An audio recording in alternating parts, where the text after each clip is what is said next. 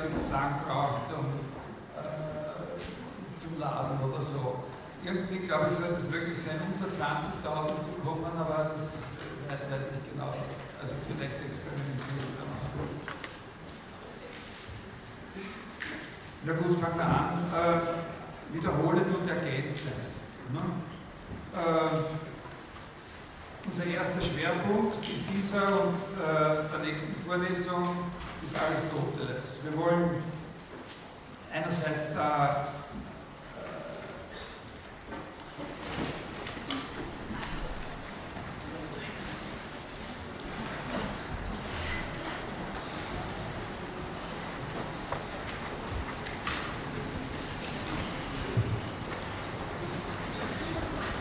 ist Aristoteles unser nächster Schwerpunkt in dieser und der nächsten Woche. Äh, Entschuldigung? Ja? Jetzt einen Nieder Bitte? Ob es einen Niedergehen wird oder ob es, oder ob es schon ein, das letzte Mal gesagt hat,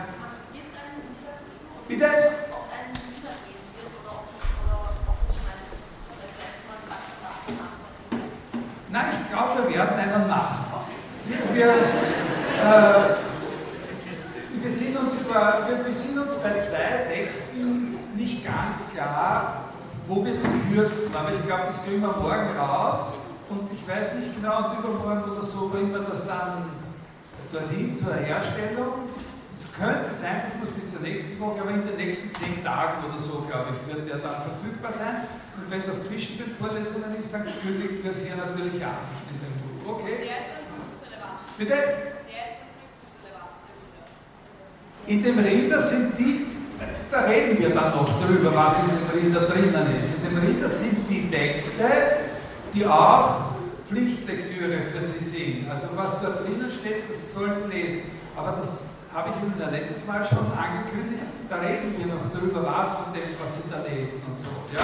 Weil wir ja vermeiden wollen, dass Sie sich in irgendwelchen Sachen verirren, die, äh, die da nicht behandelt worden sind oder so. Ja? Also dass Sie unnötiges Zeit. Also dass man genau weiß, was liest man, weil es einen interessiert, was liest man, weil man muss. Ne? Und so. Man soll natürlich es ist schon gut, dass man mehr liest als das, was man unbedingt muss, wo man sagt, das ist prüfungsrelevant, darum ist das Wort nicht so. Ne? Ja? Okay. Äh, bei der Philosophie ist ja so ist, dass da, da schon eine gewisse Rolle spielt, dass es unter anderem auch sowas gibt wie eine Verständnisfrage.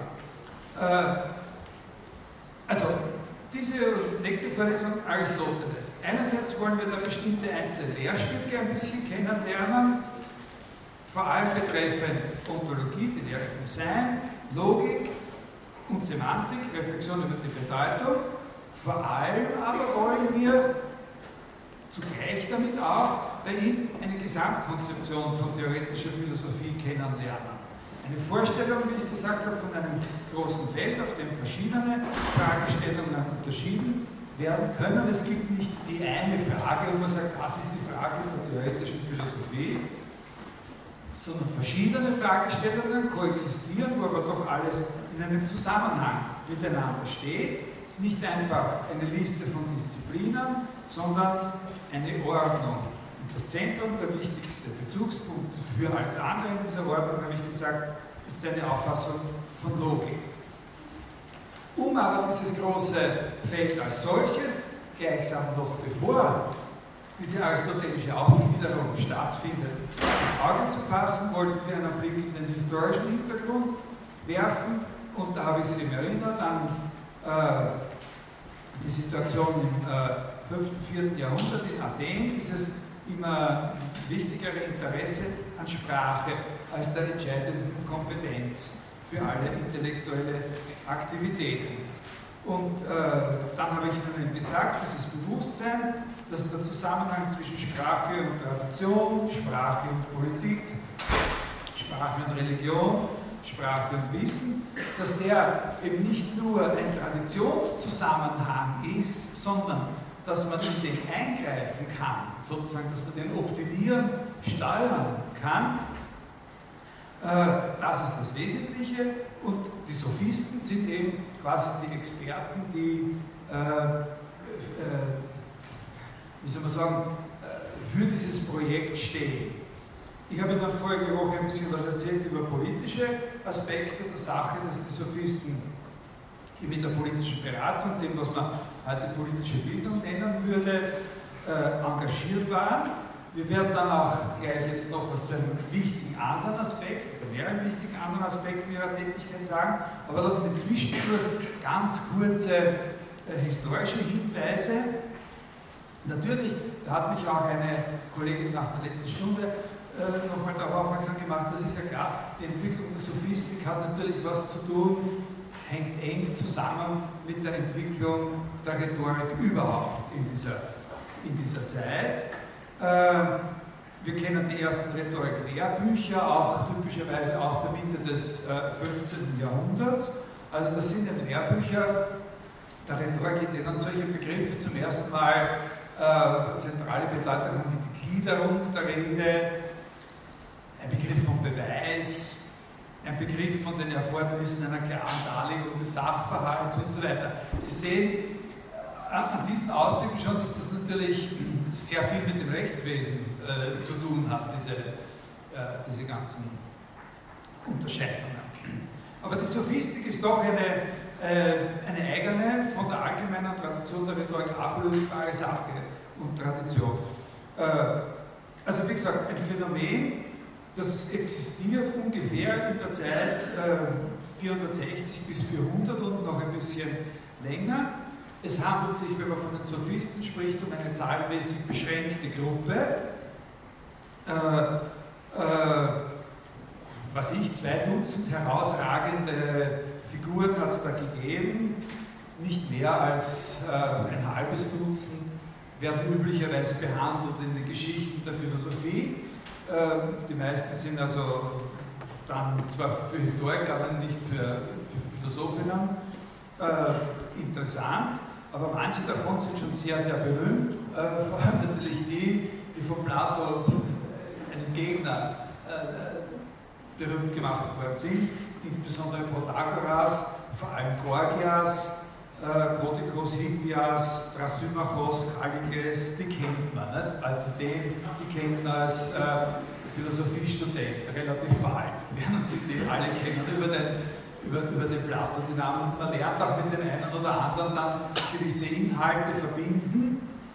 Äh, wenn man das nur über den Plato lernt, dann ist das unter Umständen ein bisschen gefährlich und sagt wenig darüber aus, was die wirklich für Ansichten vertreten haben.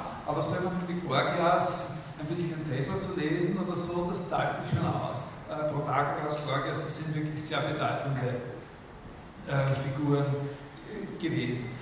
Bei Plato spielen immer wieder auch, bei Plato selbst spielen immer wieder auch die äußerlichen Merkmale eine Rolle, durch die man die Sophisten äh, sozusagen erkennt, die rein äußerlichen Merkmale. Also da ist eben diese ganz berühmte Geschichte, die ihnen von Plato immer auch vorgeworfen worden ist, dass sie ihren Unterricht und ihre ganze Tätigkeit gegen Geld ausgeübt haben. Äh, also die haben Geld dafür genommen, dass gescheit mit den Leuten geredet haben. Ne? Und so gab es natürlich kein äh, Geld. Ne? man kann ausrechnen, wie viel die Besten von denen verdient haben. Die haben gut verdient. also die haben ungefähr so viel verdient, wie ein echt Spitzenwissenschaftler heute verdienen kann. Aber so wie es heute ist, war das nur wenige von denen die so viel verdient haben. Und heute ist es bei den Wissenschaftlern ja auch so, dass es nicht viele sind, die Geld verdienen können.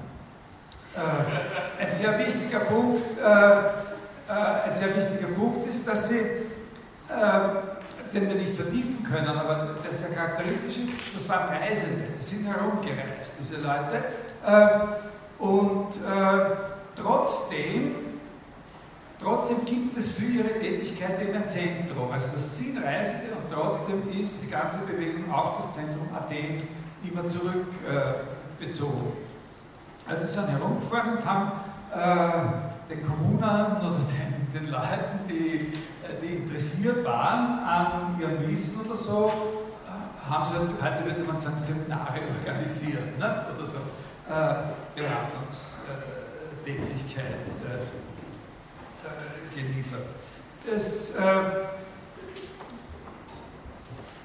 jetzt ist der Punkt der, dass es eben nicht nur diese politische Beratung äh, gewesen ist, politische Tätigkeit, sondern noch zwei, drei andere, äh, zwei, drei andere charakteristische Engagements gegeben hat. Also das eine, das habe ich ja schon gesagt, das ist eben im Erziehungs- und Unterrichtswesen sowas wie das, was es heute auch mehr und mehr gibt. Also eben dieses Seminarzeugs da, nicht? Äh, wollen Sie im Alter Ihr Gedächtnis behalten, besuchen Sie das Zwei-Tage-Seminar um 20.000 Euro bei und so weiter. Oder wollen Sie glücklich werden ohne, ohne Essen und Trinken, da haben Sie das zwei Tage und so. Ja? Äh, und, so und, und wollen Sie gescheiter werden als alle anderen, dann kommen Sie zu dem Seminar von Protagoras, zwei Tage ja, und so weiter.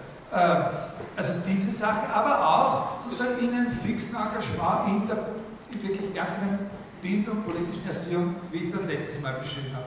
Dann ein ganz, ganz wichtiger Punkt ist, dass sie einfach Vorträge gehalten haben auch. Also die sind auch Auftritte gegeben. Also die Stadt sowieso lädt jetzt den berühmten Trasimachos ein, einen Vortrag zu halten über das Thema und so weiter und so weiter. Und dann hat es dahingestellt und hat drei Stunden geredet und es waren alle begeistert und haben ihm Geld gegeben und dann ist er weitergefahren zum nächsten. Ja, also sehr, sehr wichtig. Das nennt man, also ein Vortrag nur um des Vortrags willen, boom, der kann es, sozusagen, das ist die Epideixis, die epideiktische Rede, also die Rede um äh, der Rede willen sozusagen, der, der Vortrag ein großes, eigenes Genre von solchen Vorträgen sind natürlich dann, die kann man unterteilen, da gibt es dann verschiedene extra Genres, Lobreden und solche Sachen. Nicht? Also aus Anlass des 50. Geburtstags unseres großen Herrschers sowieso laden wir den Sophisten so wieder auf den eine Rede. So ähnlich wie man auch einen Dichter eingeladen hat, wenn was Bestimmtes gefeiert werden sollte und ihn da dann extra ein Gedicht geschrieben zur, zur Feier, weiß ich, eines Olympiasiegers oder so. So, so ähnlich. Nicht? Der letzte ganz, ganz wichtige Punkt, mit dem es bei uns, mit dem es uns dann weitergehen wird, ist nicht eine eigene äh, Branche sozusagen ihrer Tätigkeit, aber ein eigenes Charakteristikum, das in verschiedensten von diesen, von diesen Tätigkeiten eine große Rolle gespielt hat und das eben auch von Plato dann zu einem äh, sozusagen bei Plato zu einem großen Punkt der Auseinandersetzung mit den Sophisten geworden ist, ist ihre Spezialisierung äh, auf eine bestimmte, einen bestimmten Typus des Diskussionsverhaltens, nämlich das Streitgespräch.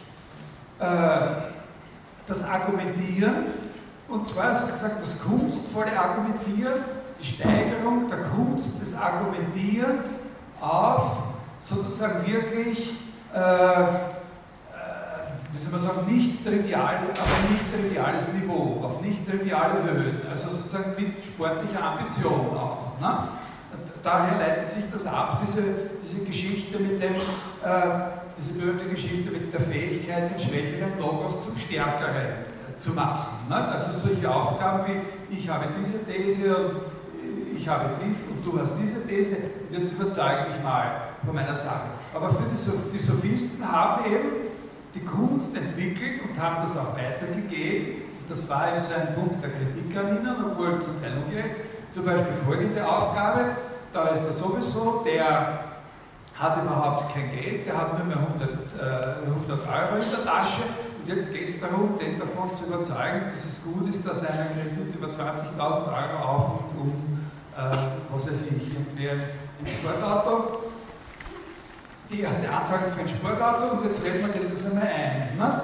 Und dann hat man den eingeredet und der hat 20.000 Euro ausgegeben und dann kommt die Aufgabe, den vom Gegenteil zu überzeugen. Nicht? Also das war das, das Kunststück, dass man sozusagen den, von einer derselben Sache zuerst einmal dazu davon überzeugt, dass er was Bestimmtes machen muss und dann überzeugt man genauso zwingend davon, dass eigentlich das Gegenteil, äh, das Gegenteil machen muss. Also solche Kunststücke oder eben das Argumentieren aus, wie man so sagt, aus Widersprüchen heraus. Ja? Also mit den Widersprüchen die Kraft sozusagen des Widerspruchs zu nutzen, um argumentative Vorteile zu, äh, zu, äh, zu gewinnen. Also nicht nur Beratung, sondern in der Beratung und in vielen verschiedenen Arten von Diskussions, äh, äh, äh, Diskussionssituationen sozusagen das Unwahrscheinliche zu erreichen im Sinne der Überredung. Ne? Diese Kunst äh, sozusagen äh, zu optimieren. Das ist ein, äh, ein ganz wichtiger Punkt. Ja?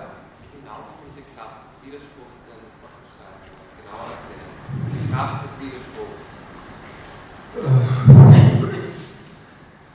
Mein Gott, äh, äh, sich hin und her bewegen können in äh, na sagen wir mal, wir kommen noch auf den Punkt, okay? Wir kommen noch auf den Punkt. Äh,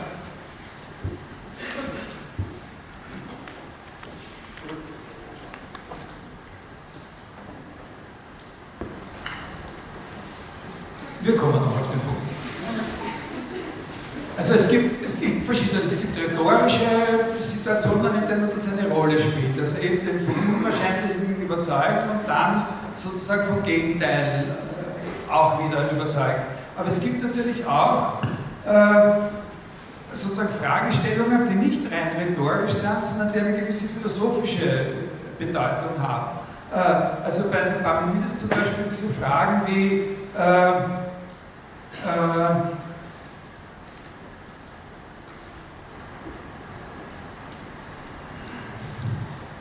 also wie man zum Beispiel die Bedeutung gewisser Begriffe erklären kann, äh, die was mit Wahrnehmung zu tun haben und die also auf die Wahrnehmung von verschiedenen Individuen, in verschiedenen Situationen sind, relativiert werden können. Also, was weiß ich, solche Fragen, ist das jetzt ein kalter Wind oder nicht? nicht? Und welche äh, welche Bedeutung hat es dann, dass er tatsächlich so sein kann, dass er für den einen kalt ist und für den anderen ist er nicht kalt. Ne? Und was man daraus für Konsequenzen hat, es jetzt einen Sinn, sowas anzunehmen wie den Wind selbst, über den man dann sagt, aber nach welchen Kriterien sagt man über einen Wind, dass er kalt ist, wenn man abzieht, dass er sich kalt anfühlt. Ja? Äh, natürlich gibt es solche Kriterien. Aber sind diese Kriterien dann noch verbunden mit dem, was man ursprünglich wahrgenommen hat und so weiter? Also äh, immer, immer wieder solche Ausgangssituationen suchen, wo man äh, einen Gegensatz finden kann und dann unter Umständen ihre Argumentation, also zum, zum, zum Beispiel gibt es ja viele Argumente der, der Sophisten, die auf einen Skeptizismus hinauslaufen und sagen, aha, wenn du die Frage aber davon ablöst, ja, wie sich der Wind anfühlt, dann hat es gar keinen Sinn mehr nach seiner Temperatur zu fragen, du bist eigentlich schon auf einem anderen Gebiet, also ist eine bestimmte Frage sinnlos und unbeantwortbar geworden. Und das haben sie sehr weit getrieben. Also da gibt es von Borgas zum Beispiel ein Fragment, wo er sagt, man kann, also wo daraus damit die Frage, ob es überhaupt was gibt oder nichts gibt, gar nicht entscheiden kann oder so. Ja? Äh, verstehen Sie ungefähr, was, was gemeint Ja? hätte dazu nur ein Beispiel, ob man das als Beispiel nehmen kann, wenn jetzt im Alltagsleben zum Beispiel jemand ist verliebt, ja, die Passion ist stärker als ja, die Vernunft.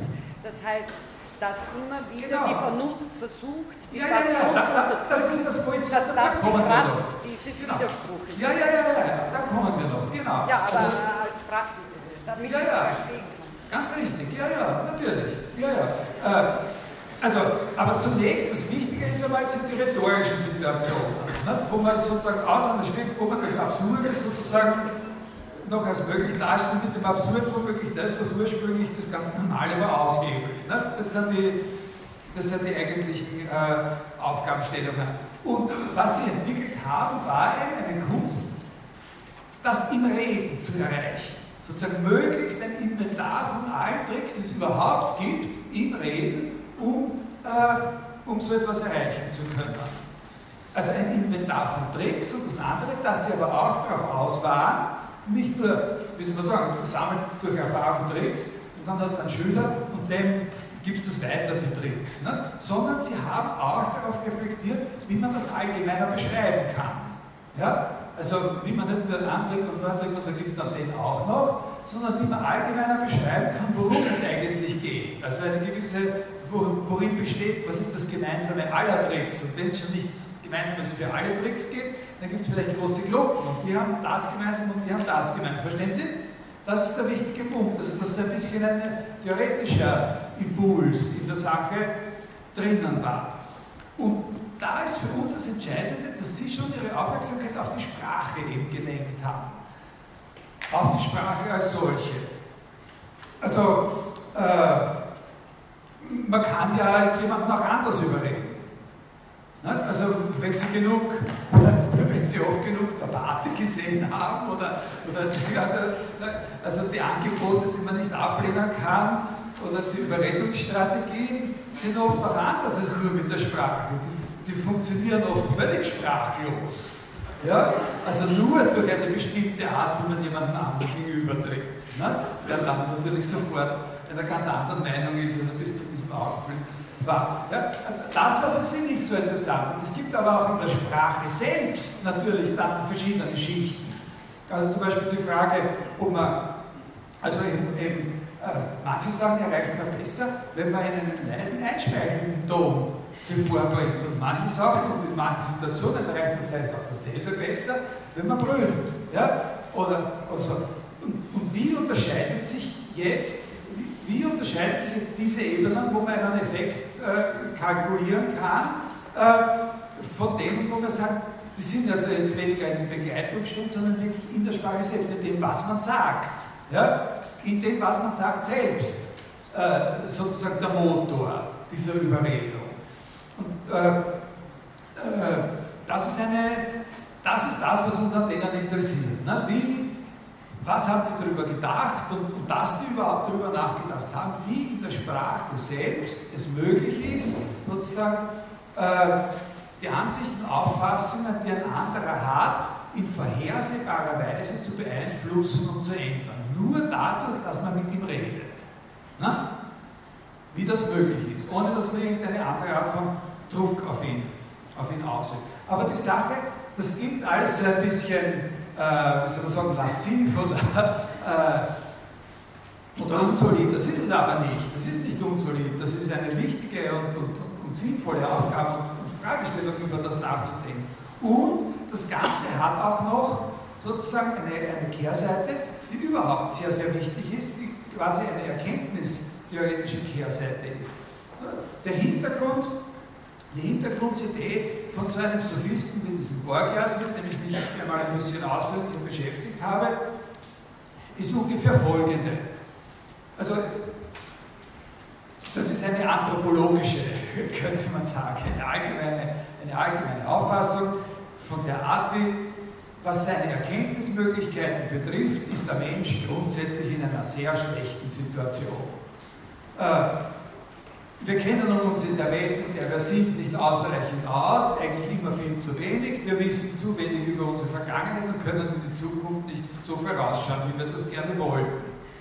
Wir sind in einem Zustand, dass wenn wir nicht etwas dagegen unternehmen, wir eigentlich dauernd für uns selbst unvorhersehbarerweise unsere Meinungen ändern. Also zum Beispiel, ich empfinde, ich, ich stehe auf in der Früh und finde, es ist ein schöner Tag und dann passiert irgendwas, von dem ich eigentlich gar nicht weiß, was das war und um 10 Uhr Vormittag gefällt mir der Tag schon überhaupt nicht mehr. mehr. Und äh, ich, ich weiß es nicht so recht. Oder ich habe die Auffassung, äh, der und der ist eigentlich ein vertrauenswürdiger Mensch, dann passiert irgendwas, ich weiß eigentlich gar nicht was genau, wäre ich misstrauisch äh, gegen den, äh, unternehme was, äh, was dem schadet und noch zwei Stunden später bin ich wieder einer anderen Auffassung und es tut mir leid, dass ich ihm geschadet habe und so. In der Situation sind wir da. Und der eine findet eben, es ist kalt und der andere findet, es ist warm und unter Umständen bin ich der selber, der es sowohl kalt findet wie warm und auf jeden Fall unbequem. Ne? In einer bestimmten Situation. Das ist unsere Lage, vor allem nicht nur was das Fühlen und die Temperatur betrifft, sondern was die Erkenntnis betrifft. Und da sagen die Sophisten, auf der Basis, dass es allen Menschen so geht, ist ein geordnetes Zusammenleben in einer Gemeinschaft nicht leicht. Es ist besser, wenn wir in einer Gemeinschaft zusammenleben wollen, wenn wir auch als Einzelne imstande sind, unsere Meinungen und Einstellungen zu gewissen Dingen zu stabilisieren. Und wenn wir das sozusagen nicht nur der Natur überlassen wollen, dann ist das beste Mittel zur Stabilisierung der Meinung ja, dass wir darüber kommunizieren. Also dass wir imstande sind, uns über unsere Meinungen und Einstellungen zur Welt zu unterhalten, dass wir auch imstande sind, gegenseitig unsere Meinungen zu beeinflussen und zu stabilen gemeinsamen Auffassungen zu kommen, genau aufgrund solcher Prozesse, wie vorher beschrieben, das ist eine sehr, sehr wichtige Sache. Hier ist ein Punkt, den mache ich nur ganz, äh, ganz nebenbei, so als eine Art von, äh, von Fußnote. Äh, Plato hat äh, den Sophisten und insbesondere den Gorgias in dem äh, sogenannten Dialog, aber auch dem Sophistes-Dialog, hat den Sophisten vorgeworfen, dass, äh, dass sie sozusagen eine Kunst lehren, äh, die keine endgültige Stabilität äh, bringen kann.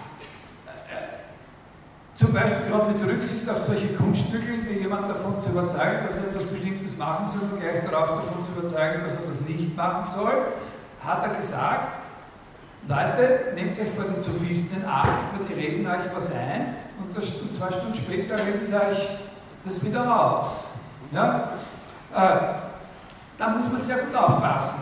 Äh, das ist ein ungerechter Vorwurf in einer bestimmten Weise. Den müssen die nicht unbedingt auf sich sitzen lassen ein guter und effektiver Professional äh, in diesem Gewerbe der Sophisten, der ist eben, wenn er es ernst meint, imstande, jemanden von etwas zu überzeugen und der andere wird dann das glauben, was er überzeugt hat. Sein Kunststück zieht zur Demonstration äh, seiner Kunst. Und sozusagen, es gibt, es haben sich zwei Unterschiede.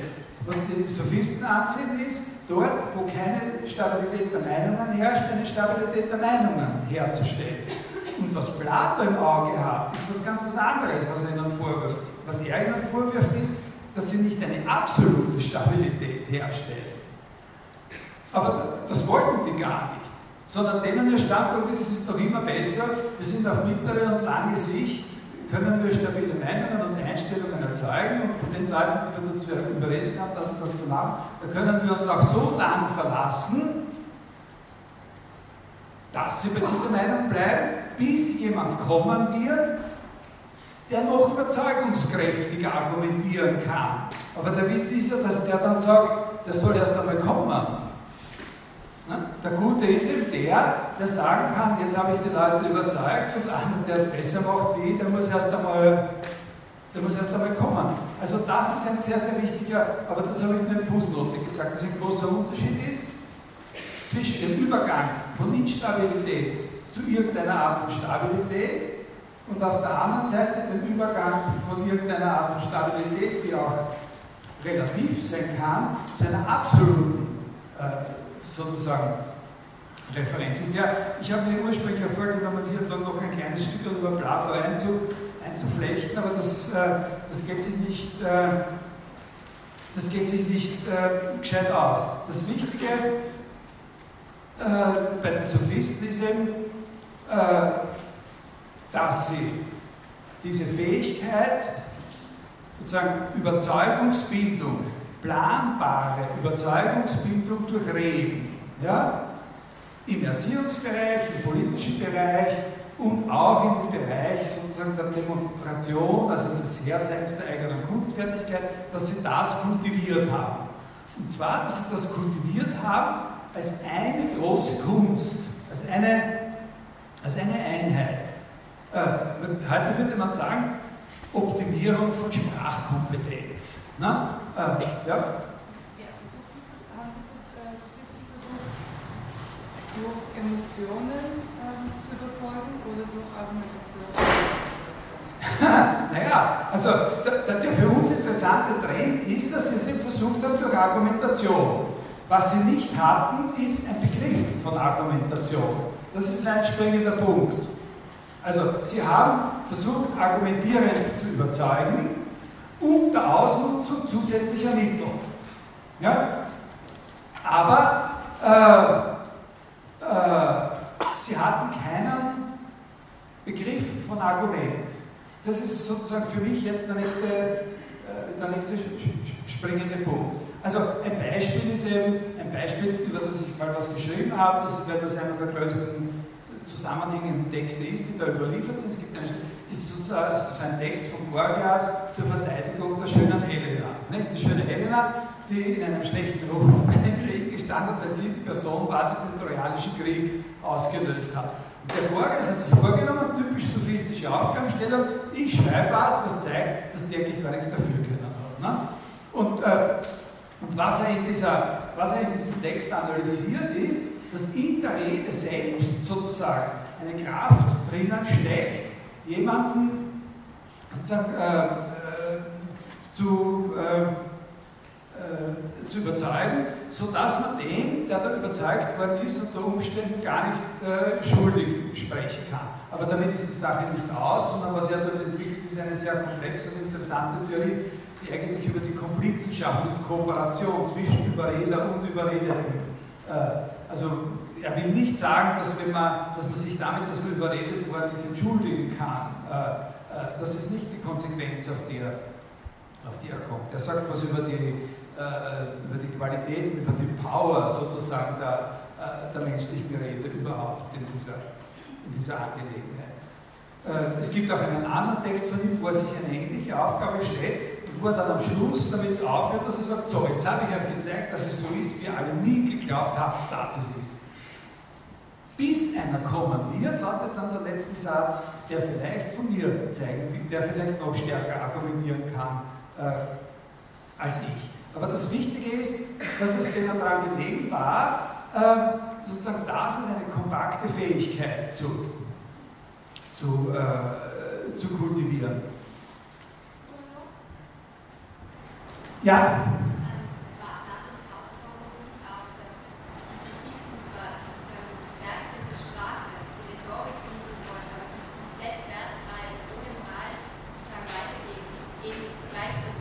Ja, die haben halt eine andere Moral gehabt, natürlich. Ja, ja, aber das war der Vorwurf. Natürlich, das war der Vorwurf. Also, sowohl Plato wie auch Aristoteles kann man äh, in Bezug auf die Sophisten und als Einsprüche von verschiedener Art gegen die Sophisten begreifen. Und zwar ganz verschieden. Die Reaktion, also sozusagen die Abweichung oder die Kritik von Plato äh, ist in diese Richtung gegangen und zwar in die Richtung, sozusagen eine ganz bestimmte Art von sozusagen äh, Diskurs oder von Überzeugung oder von Sprechen zu bevorzugen. Und zwar eine solche Art des Sprechens zu bevorzugen, die uns in Aussicht stellt, dass wir für alles, was beansprucht, Wahrheit zu sein, eine einzige fixe Referenz finden können. Also dass alles, was wahr ist, mit, irgendeiner, mit einer Sache zusammenhängt, die sozusagen der Kern aller Wahrheiten ist. Ja, dass es sowas gibt wie äh, für alles, was wir behaupten und, und, und, und sozusagen aufrechterhalten können, alles, was wir wirklich aufrechterhalten können als Wahrheit und sozusagen als wirklich verlässlich, das wird auch ewig verlässlich sein und alles das wird sozusagen an einem Punkt hängen. Das Hauptgeschäft ist natürlich zuerst einmal zu zeigen, wie viel von dem, was wir für wahr halten, nicht verlässlich ist. Also, dass es nicht verlässlich ist, wenn ich glaube, dass wir hier in diesem Hörsaal alle miteinander und so gesagt werden, da kann ich mich täuschen und so weiter und so weiter. Und also nur ganz wenig, nur ganz bestimmte Einsichten oder Behauptungen bestehen bei ihm den Test wirklich verlässlich zu sein. Das ist eben dieses dieser Zug zum, zum Absoluten. Was einmal wahr ist, wird dann immer wahr bleiben. Während die Sophisten sagen, bleibt halt wahr, bis einer das besser kann als ich. Nicht? Oder bis, bis es abgelöst wird durch was Besseres. Was kein haltloser Relativismus ist. Wenn man es ernst nimmt, dann versucht man es ja so gut wie es geht. Ne? Und Platon, das, äh, Wahrheit kann man nur an einem Punkt finden, ist sozusagen die platonische Idee, Wahrheit kann man nur an einem Punkt finden, der herausgenommen ist aus allem dem, der jenseits ist von allem dem, was, äh, was sozusagen überhaupt veränderbar und, äh, und, und, und, wandelbar ist. Das ist die Idee des Guten und da hat er eine bestimmte Vorstellung von, von Moralität oder von Bezug, von dem er fehlt den Sophisten. Die, äh, die haben aber eben einfach eine andere die Geschichte der Philosophie hat lange Zeit uns gelehrt, dass etwas keine Moral oder keine Ethik ist, wenn es nicht auf seinen absoluten Bezug äh, zuläuft. Nicht? Und, und so drum, okay. Das ist die Platon. Und, und, und, und Plato hat versucht, eine bestimmte Art von Redeweise, Argumentationsweise, eine solche auszuzeichnen, die uns hilft, einen, einen Bezug auf diese Idee des Guten oder Idee des Wahren äh, herzustellen. Also bei Plato ist sozusagen immer die entscheidende Frage, wenn irgendwelche Leute reden oder diskutieren, findet hier überhaupt Wahrheit statt oder nicht? Und bei, den, bei diesen sokratischen Dialogen ist immer so, der, der fragt die Leute, sagt, was glaubst du, ist das nicht so? Sagt er, ja, ich glaube, es ist so. Dann sagt das, ich habe einmal geglaubt, es ist so, aber ich zeigen, so ist es nicht. Ne? So. Und es bleibt aber nicht viel über, was da. Ne? Okay, das lassen wir beiseite, wir reden hier nicht über Plato, obwohl das sehr, sehr, äh, sehr, sehr interessant äh, wäre und sehr, sehr interessant ist. Wir reden über äh, Aristoteles.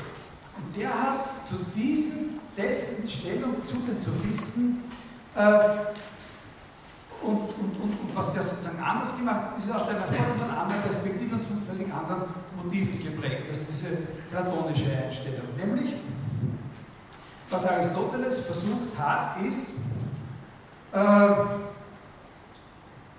das, was die sozusagen als eine große, eben als dieses große Feld, als diese homogene Kunst sozusagen des Überredens, die Macht der Sprache zu stärken das in verschiedene Teilbereiche zu zerlegen. Ja? Also so in, in, in, in, verschiedene Disziplinen, in verschiedene Teilkompetenzen und in verschiedene Funktionen zu, verlegen, zu zerlegen, was bei den Sophisten eine Einheit ist. Und sein Ansatzpunkt, um zu so einer Zerlegung zu kommen, liegt genau in dieser impliziten Theorie der Überzeugung oder des Argumentierens. Also sein Ansatzpunkt liegt genau in dieser Fragestellung, wie kann ich durch bloßes Reden, wie ist es möglich, dass durch bloßes Reden in dem anderen eine verlässliche Meinungsbildung oder eine verlässliche, dass es den anderen sozusagen zu einer anderen Ansicht bringt, als er vorher gehabt hat. Na? Durch Reden. Was ist das im Reden und wie geht das genau? Auf das hat er sich konzentriert als erstes. Und dann hat er etwas, also was die Kollegin sowieso schon gesagt hat, äh, hat aus dem, was die wollten, einen Begriff gemacht. Könnte man auch sagen, nämlich den Begriff des Arguments. Und jetzt, wenn wir ganz, ganz formal und ganz, äh, ganz abstrakt die Sache betrachten, dann würde man sagen, was er verstehen wollte, war, wie ein minimaler, sozusagen nuklear, nuklear, also minimal elementarer Zusammenhang in der Sprache beschaffen sein müsste, von der Art, dass da aus etwas, was da ist, etwas hervorgeht, was nicht war.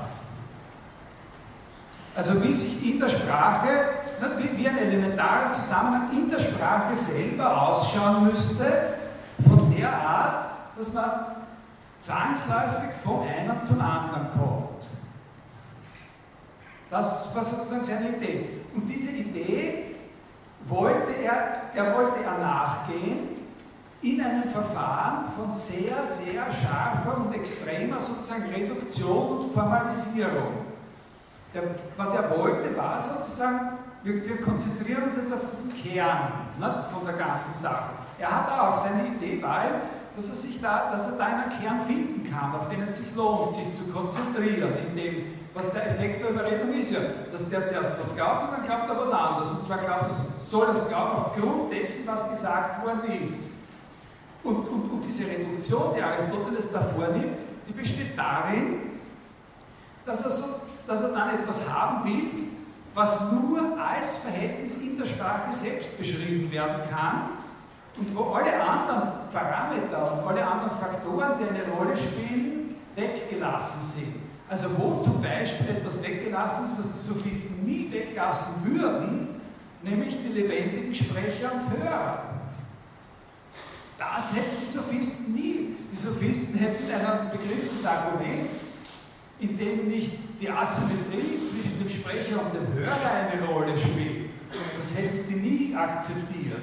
Aber was Aristoteles wollte, war sozusagen solche Zusammenhänge typisieren können, die gelten, egal wer das ist, der da steht und redet und egal wer das ist, der dort sitzt und hört. Versteht Sie? Was ich meine? In der Sprache selbst solche. Wenn das gesagt ist, egal wer es sagt, dann muss auch das gesagt werden. Sozusagen, egal ob es geschrieben ist, geflüstert, gesungen oder aufgezeichnet, wenn es sozusagen manifest ist, in irgendeiner Form sprachlich, das eine, dann auch das andere. Das war sozusagen seine Idee. Verstehen Sie das? Also sozusagen eine, eine von der, eine Modellierung, würde man heute sagen, eine Modellierung der Grundintention von zwingender Überzeugung unter Absehen von allen konkreten und wandelbaren Faktoren, die es dabei gibt. Ja, wollten Sie was fragen? Ja, heißt es, dass bei den Sophisten nicht allein auf den Inhalt der Rede ankommt, sondern auch Körpersprache. Ja, nein, nicht, nicht die Körpersprache, aber also zum Beispiel eine Sache, für die dieser Gorgias berühmt ist, ist, dass er das erste in unserer europäischen Literatur überhaupt existierende Stück Kunstprosa geschrieben hat. Ja, also das heißt, dass er erkannt hat, was die Wortwahl, was der Satzbau, was sozusagen die Qualität der Sprache in einer Prosa für einen Beitrag zur Überzeugung. Sie haben jetzt auch untersucht, wie man das sagen müsste. Bitte? Sie haben jetzt auch untersucht, wie man etwas sagen müsste, überzeugen, nicht nur was man sagen muss. Ja, ja. Äh, dieses Wie, vor allem eine Sache haben Sie dabei betont, aber da kann ich jetzt schlecht. Äh, also, es, da geht es immer um eine Abgrenzung zwischen faulen Tricks und dem, was wirklich relevant ist. Aber eine sehr interessante Sache, auf die Sie sich konzentrieren haben, ist die Theorie des Kairos. Äh, Kairos, das ist sozusagen, die, die Grundbedeutung ist der Moment, in dem man sagt. Ja? Also, wie, wie man zum Beispiel, wenn man eine Rede aufbaut, an welcher Stelle der Rede man sozusagen den, eine, die entscheidende, wie man auf Wienerisch sagt, Rutschen legt. Ne? Oder so. Äh, aber Kairos muss nicht nur eine zeitliche Bedeutung haben, das kann auch heißen, eben genau den Punkt erwischen, wo der andere ausgehebelt werden kann, wo eine bestimmte. Ne? So, und da kommt es natürlich oft darauf an, äh, wie es formuliert wird. Also das ist schon wichtig, dass es da so eine Zone gibt. Und genau von allen diesen Sachen wollte Aristoteles absehen und herausbringen, ob man in der Sprache selbst Regelmäßigkeiten finden kann, die eine solche Zwangshaftigkeit in sich haben. Ne? Also insofern ist, ist, ist Ihre Frage sehr, sehr gut, weil sie auch hilft, jetzt das ins Auge zu fassen. Also so abstrakt wie möglich. Ja? Und wenn es, wenn, wenn es jemandem gelingt, in der Sprache selbst rein strukturell und formal so einen Zusammenhang zu typisieren, dann hat man das, was Sie zuerst nachgefragt haben, dann hat man einen Begriff von Argument. Über diesen Begriff von Argument kann man dann streiten oder nicht streiten und so, aber in diesem Sinn ist dann ein Argument etwas, was als solches auf seine Qualitäten geprüft werden kann, unabhängig davon, wer es verwendet welcher Situation er oder sie es verwendet. Ja? Das ist ganz wichtig.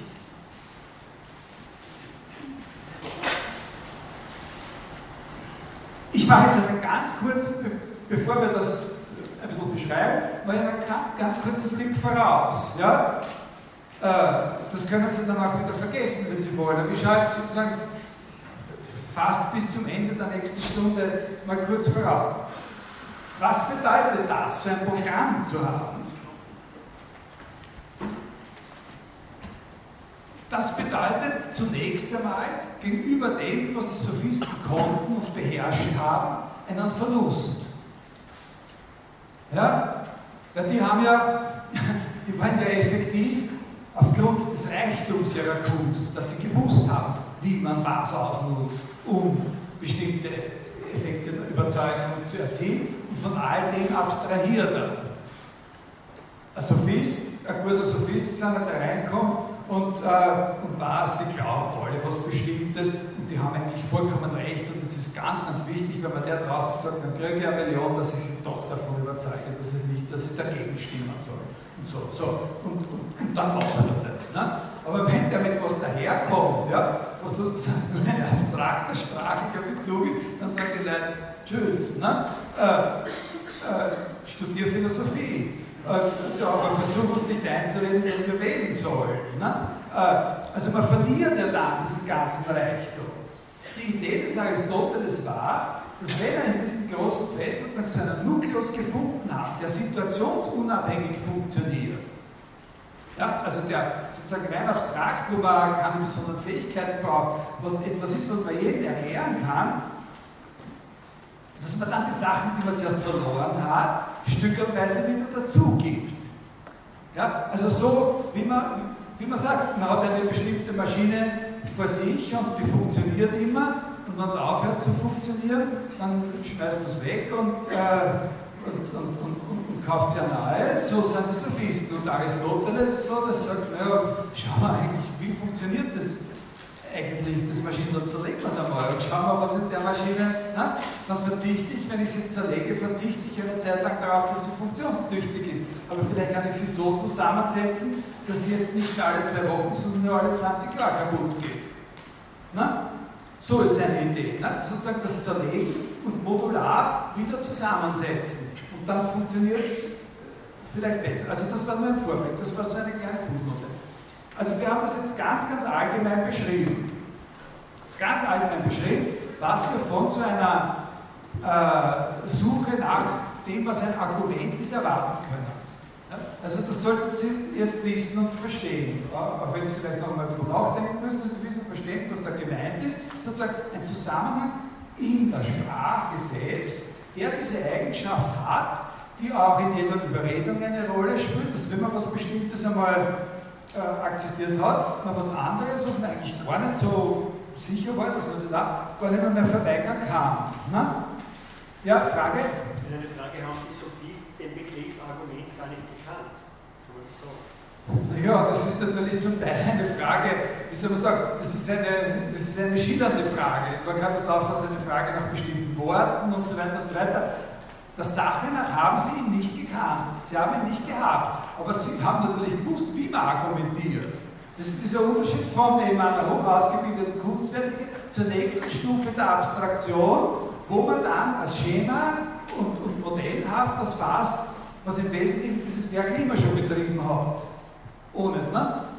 Und jetzt, äh, jetzt lese ich Ihnen, ich lese es Ihnen nicht vor, weil ich ernte immer äh, alle Arten von, von Grinsen und Husten, wenn ich diese Stelle wirklich vorlese.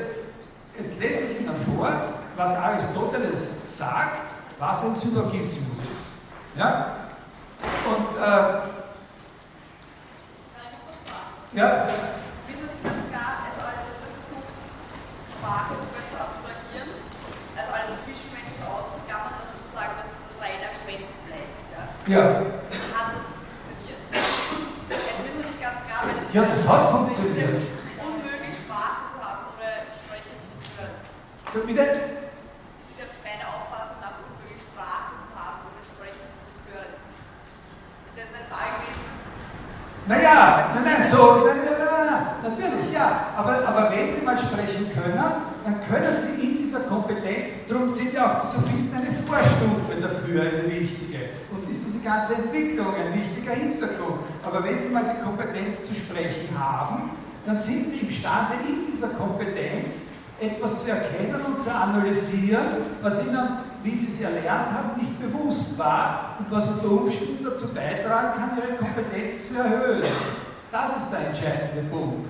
Sie ja, also sozusagen der Gewinn, der entscheidende Punkt, den er, was er im Auge hat, ist ein Gewinn an Effektivität durch Abstraktion, der natürlich nie unmittelbar eingefangen wird, dieser Gewinn. Darum habe ich dann gesagt, zunächst mal ist es ein Verlust. Er verzichtet ja zunächst einmal auf alles das. Ja? Und er typisiert, ja, er findet eigentlich etwas, was von dem er sagt, das ist in unserer Sprache immer schon drinnen, als eine Struktur, aber wenn immer viel mehr dabei ist, also zum Beispiel, man, kann tadellos wissen, wie man einen Google-Ruf macht, ohne dass man was über Lebensmittelchemie weiß.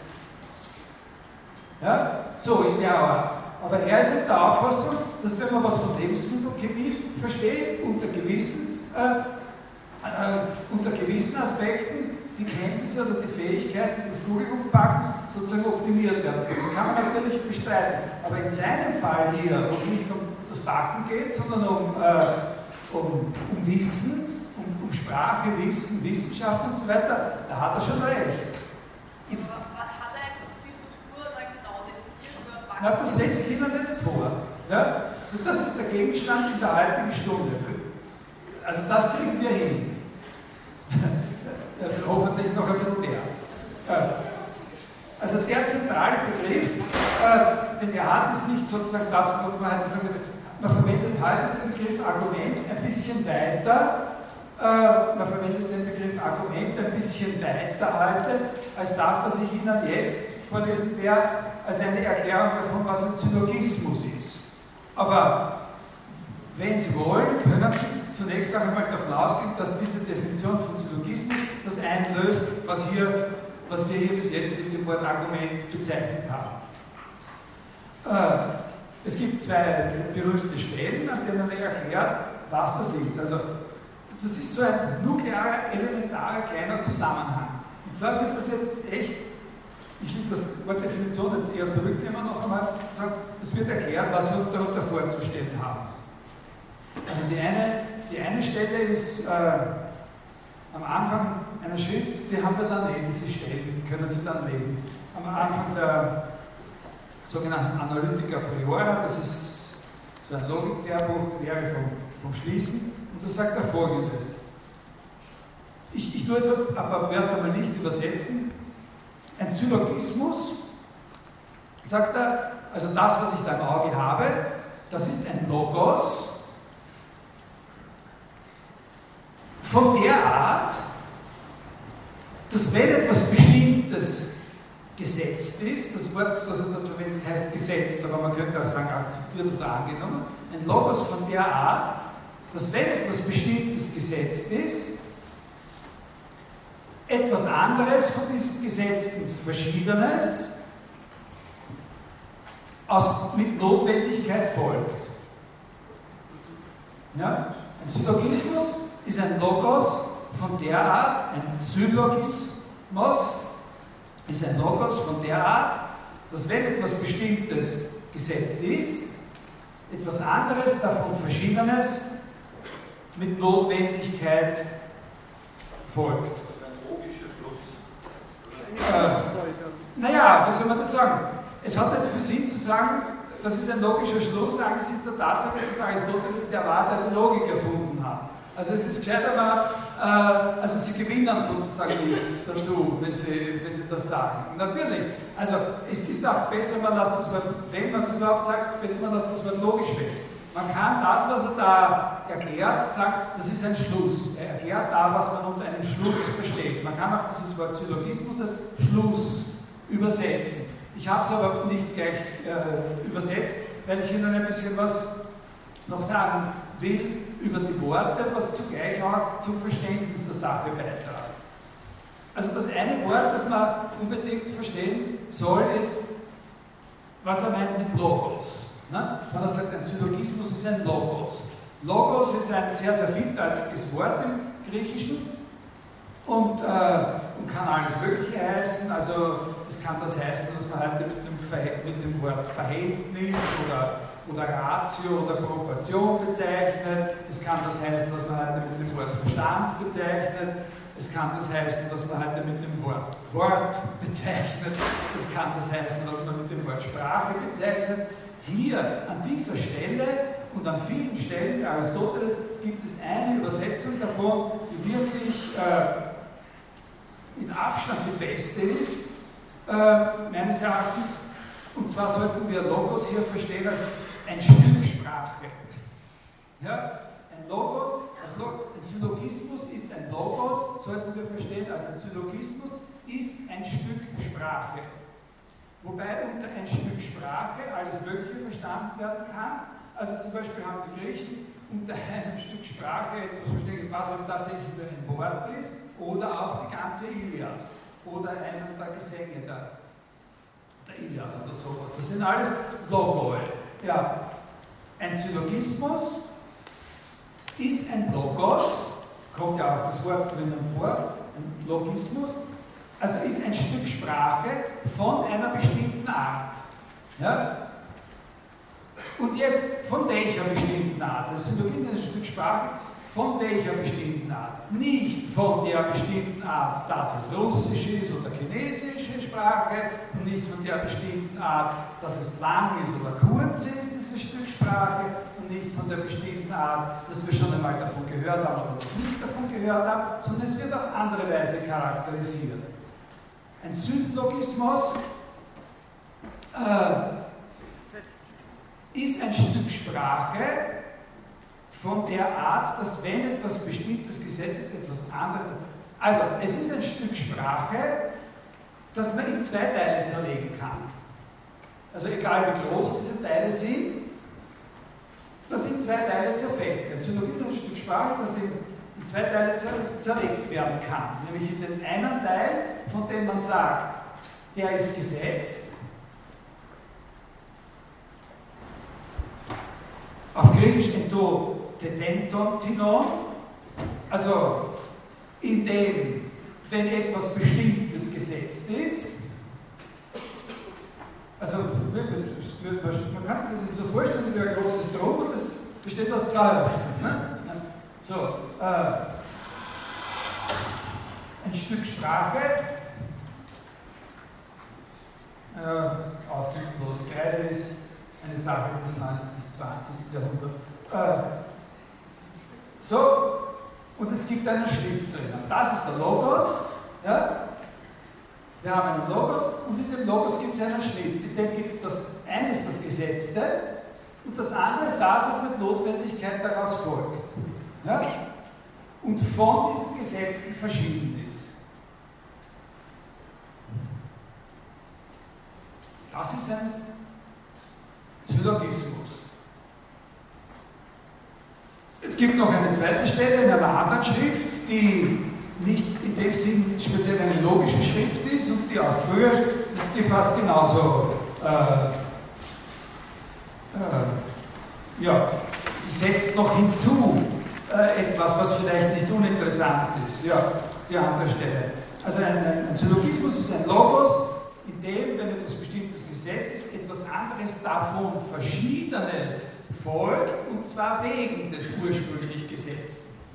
Da sehen Sie sehr schön die Spannung, die in der Sache drinnen steckt. Es soll aus dem Gesetzten etwas folgen, was von dem Gesetzten verschieden ist, aber es soll wegen den Gesetzten folgen, und zwar mit Notwendigkeit. Na? Das ist, ein, das ist eine Definition, na? oder sowas ähnliches wie eine Definition. Ja?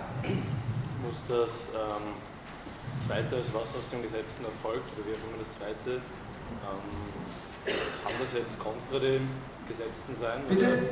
kann das jetzt halt gegen das Gesetzte sein irgendwie, oder ich habe das nicht ganz verstanden. Ich habe gedacht, dass die. Er sagt nicht gegen, etwas anderes. Also es muss nur etwas Verschiedenes sein. Es, es ist etwas anderes als das, was wir vorher gesetzt haben. Aber es wird ja schwer möglich sein, dass aus etwas, was wir gesetzt haben, mit Notwendigkeit etwas folgt, was dem ersten widerspricht, oder? Das wird nicht gehen. Was? Es kann dem ersten widersprechen. Das kann wohl nicht sein, ne? So, das kann nicht sein. Na? Also, wir werden nicht sehr viel über Logik direkt reden, uns interessiert der Zusammenhang von Logik mit anderen philosophischen Fragen. Aber klar, kommt einem diese. Und zunächst ist was Sie verstehen müssen, ist, jetzt als erstes unbedingt verstehen müssen, das ist ganz etwas Wichtiges für uns hier in der Vorlesung, dass das eine Worterklärung ist in einer bestimmten Weise, eine Absichtserklärung. Ja? Wir haben vorher gesprochen von der ganzen Sache als ein Projekt, das hat. Ein Projekt, das er hat, äh, in, unter Absehen von allen konkreten Nebenumständen Umständen in der Sprache selbst etwas herauszuholen, in dem, in dem so, ein, so ein zwingendes, wie man es in der Überredung anstellt, in der Sprache selber vorhanden ist.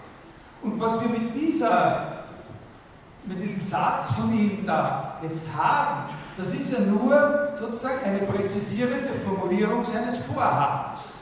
Na? Ah. Bitte?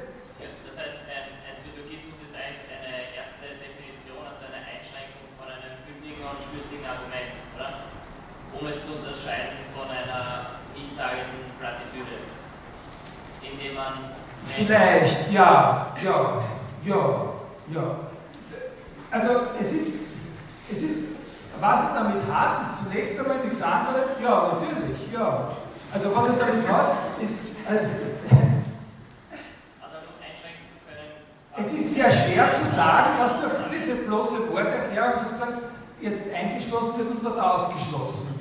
Natürlich. Das ist nicht so, nicht so einfach zu sagen. Zum Beispiel, weil es eben eine bloße präzisierende Neuformulierung ne, sozusagen seines ganzen Vorhabens ist, ist völlig offen, ob es sowas überhaupt gibt. Das ist auf der Stufe mal gar nicht interessant. Sie müssen das verstehen, dass das sozusagen das wär's. Nicht? Das wär's, was ich will. Das wär's, was ich will. Sowas. Ja, aber ob es das gibt, ist eine andere Frage. Gibt es denn sowas? Gibt es solche Stücke Sprache? Existieren die überhaupt? Solche Stücke Sprache, die man herausschneiden kann aus dem Ganzen der Sprache und die man dann ihrerseits so zerlegen kann, dass man sieht, egal wer oder was darüber redet, es wird immer so sein, dass wenn das gesetzt ist, das auch akzeptiert werden muss. Gibt es denn das überhaupt? Also das, das ist ganz, ganz wichtig, dass Sie sehen, dass wir hier mit diesem Satz, ein Syllogismus ist ein Stück Sprache von Theater, das wäre etwas anderes, davon verschiedene Notwendigkeit folgt, dass das sozusagen eine Wort- oder Absichtserklärung ist. Ja? Eine Präzisierung. Ja? Er irgendwo, was mit Folgen meint? Das, das könnte man auch sagen, ähm, ja, wenn ich Hallo, wie geht's, äh, Ah. sagt jemand anderer, ja, super. Das ist meistens, über, meistens mit irgendeiner sozialen Notwendigkeit. Ja, ja, ja, okay, okay, okay. Ja, ja, das ist eine sehr schwierige Frage. Das ist eine sehr, sehr schwierige Frage. Äh, in einer gewissen Weise sollte man sich darauf verlassen können, dass wenn man das hier sagt, dieser Begriff des Folgens äh, oder Zutreffens äh, sozusagen abgrenzbar sein sollte gegen anderes. Zum Beispiel gegen das bloße Folgen in der Zeit.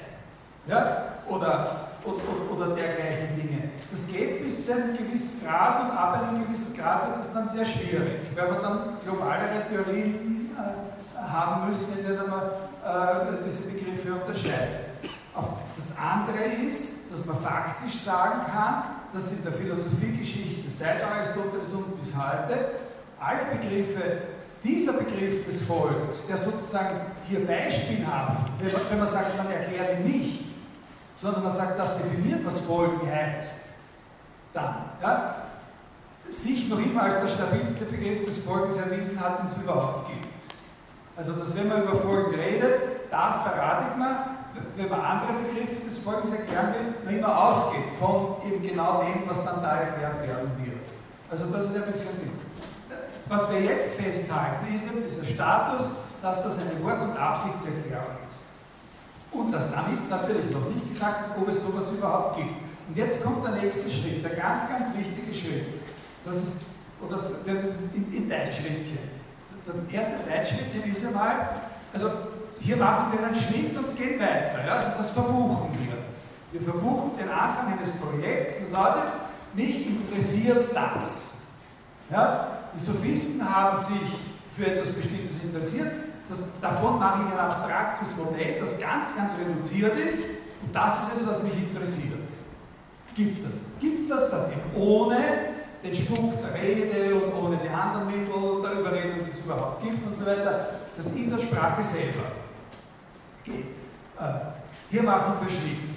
Ja? So, und jetzt beginnt das nächste. Jetzt das nächste, die nächste Etappe beginnt mit der Einsicht, dass es sowas gibt. Es gibt solche Dinge. Na? Es gibt solche Dinge. Also ein Beispiel für natürlich, Beispiele jedes Beispiel für alles, was Sie wollen, hat immer irgendwo einen, Haken oder so. Also man kann jedes Beispiel mit einer gewissen Sympathie und Duldsamkeit nehmen.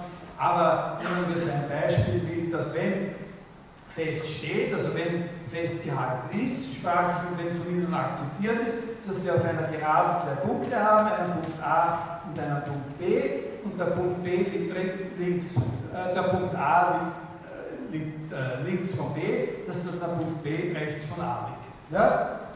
Das ist, Sie können, wenn Sie akzeptiert haben, dass A links von B ist, der Folgerung einfach nicht ausweichen, dass B rechts von A ist. Ja? Äh, jetzt können Sie natürlich sagen, unter Umständen können Sie den Einwand erheben, äh, dass das nicht allgemein genug ist.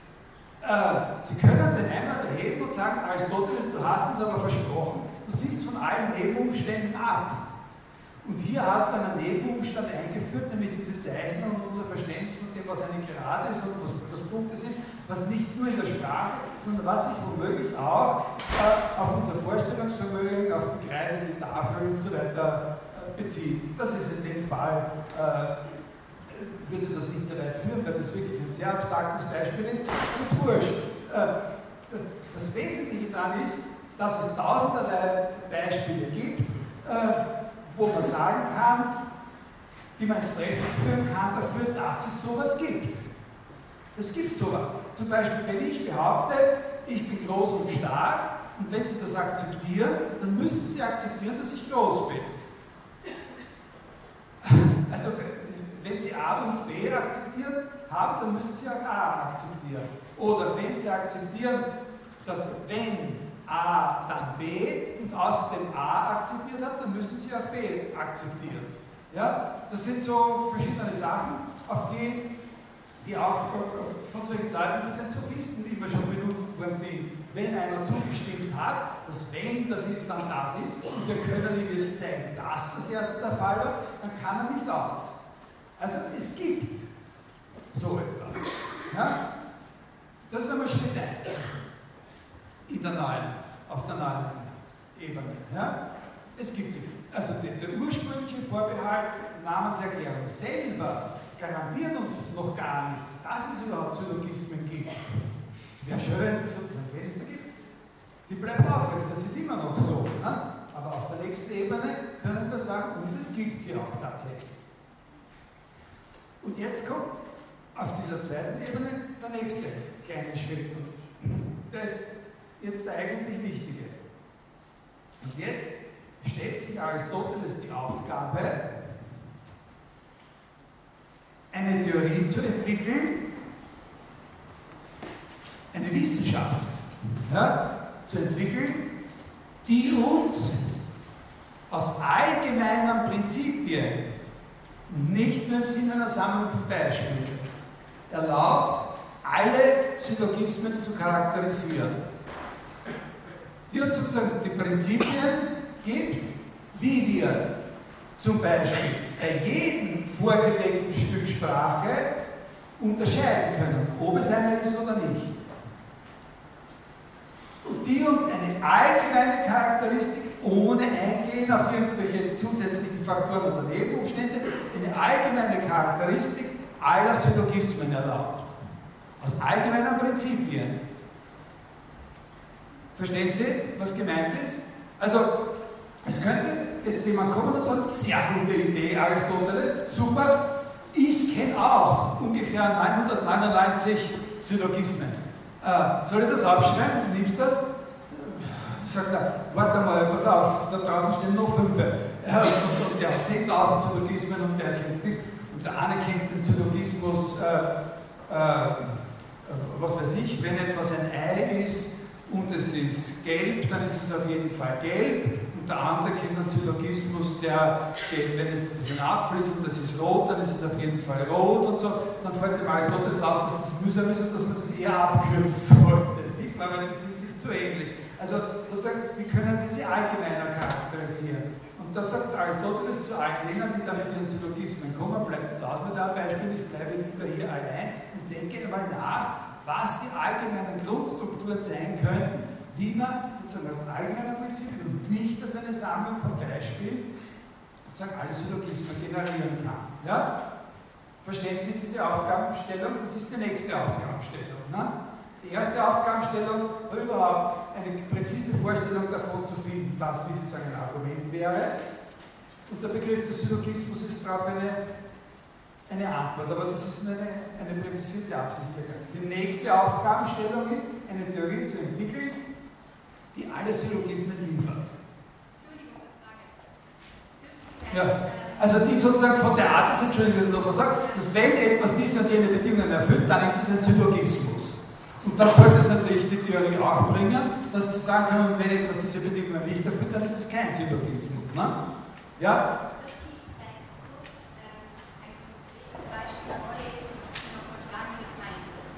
Sie wollen ein Beispiel vorlesen? Ja, genau, weil da steht nämlich eins in der empfohlenen Im wo? In der empfohlenen Literatur steht ein Beispiel.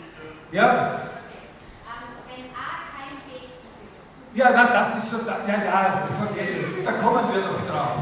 Ja, ja, ja, ja. Okay, das ist zu schnell. Ja, das ist zu schnell geschossen.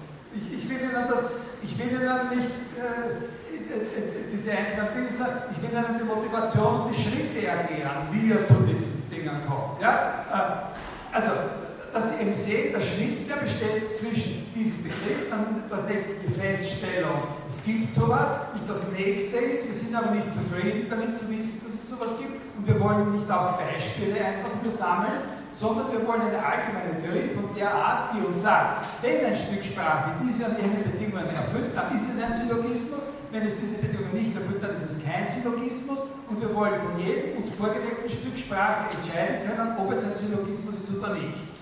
Ja? Also ob es von der Art ist, dass wenn da das eine Gesetz ist, das andere auch wirklich mit Notwendigkeit folgt. Ja? Dieses Vorhaben, eine solche wissenschaftliche Theorie, jetzt sind wir wieder auf die Vorhabensebene zurück. Ja? Wir haben zuerst Vorhaben gehabt, dann haben wir die Feststellung, es gibt sowas. Jetzt gehen wir wieder auf die Vorhabensebene zurück mit dem nächsten Vorhaben. Dieses Vorhaben legt, legt die Aufgabe oder legt den Inhalt einer bestimmten Wissenschaft bis heute fest, nämlich der Logik. Die Wissenschaft, die Logik ist eine Wissenschaft und die Wissenschaft der Logik, die Aufgabenstellung der Wissenschaft der Logik ist bis heute im Großen und Ganzen so geblieben, eine Theorie zu entwickeln, die uns alle Syllogismen liefert und von jedem vorgelegten Stück Sprache sagt, ob es ein Syllogismus ist oder keiner. Ja, und zu sagen, dass wenn etwas bestimmte Bedingungen nicht erfüllt ist, dass es eben dann kein Syllogismus ist. Ja? Also in diesem Sinne könnte man abkürzend sagen, die Logik, mit, mit Worten, die von Ihnen verwendet worden sind, die Logik ist die Theorie über die Schlüsse, wenn man Syllogismus mit Schluss übersetzt. Ja? Ist das klar? Ja? Also damit kommt die Logik ins Leben. Aber sie kommt sozusagen ins Leben mit diesem Willen, so eine Theorie zu bilden. Aber sie kommt vorläufig einmal nur ins Leben als ein Vorsatz. Das nächste wäre, dass man sagt, also gehen wir, ne? gehen wir es an, machen wir so eine Theorie.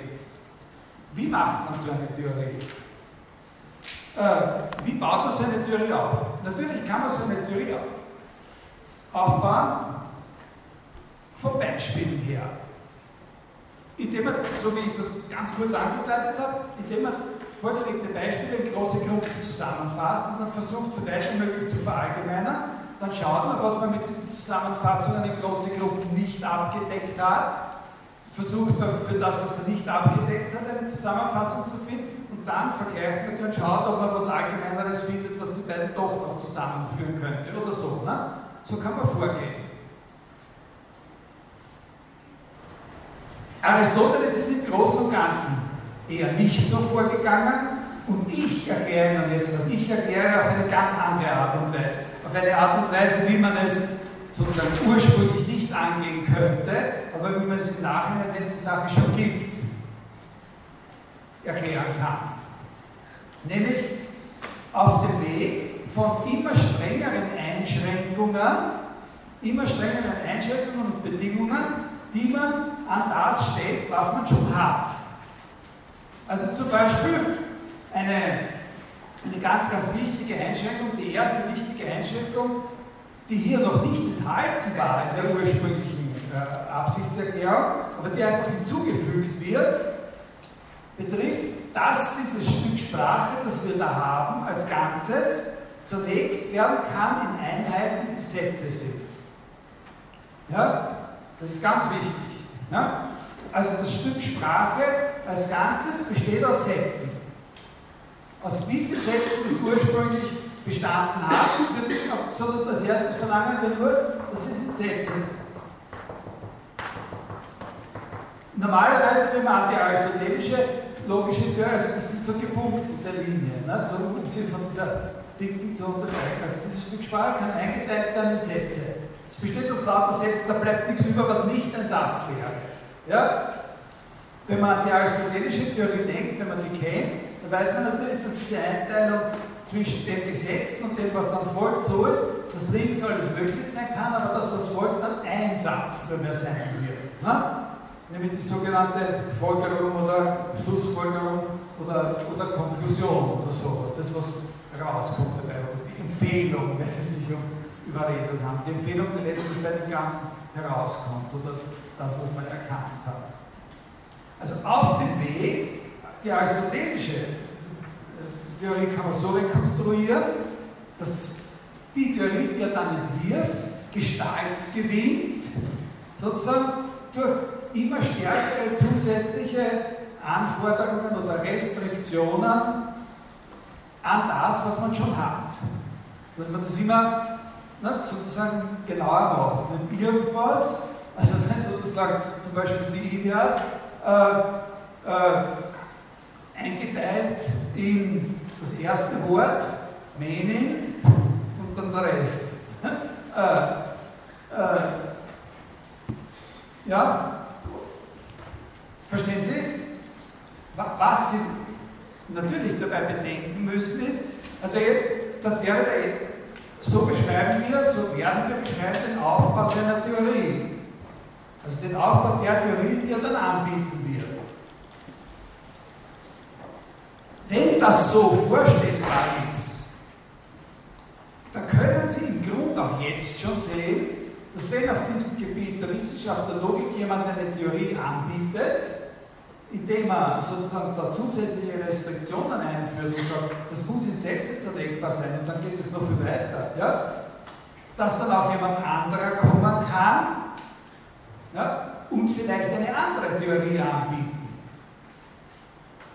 Das ist auch ganz, ganz wichtig, dass, dass, es, dass die Logik eine Wissenschaft ist, heißt, dass das ein Feld ist, auf dem man konkurrierende Theorien anbieten kann.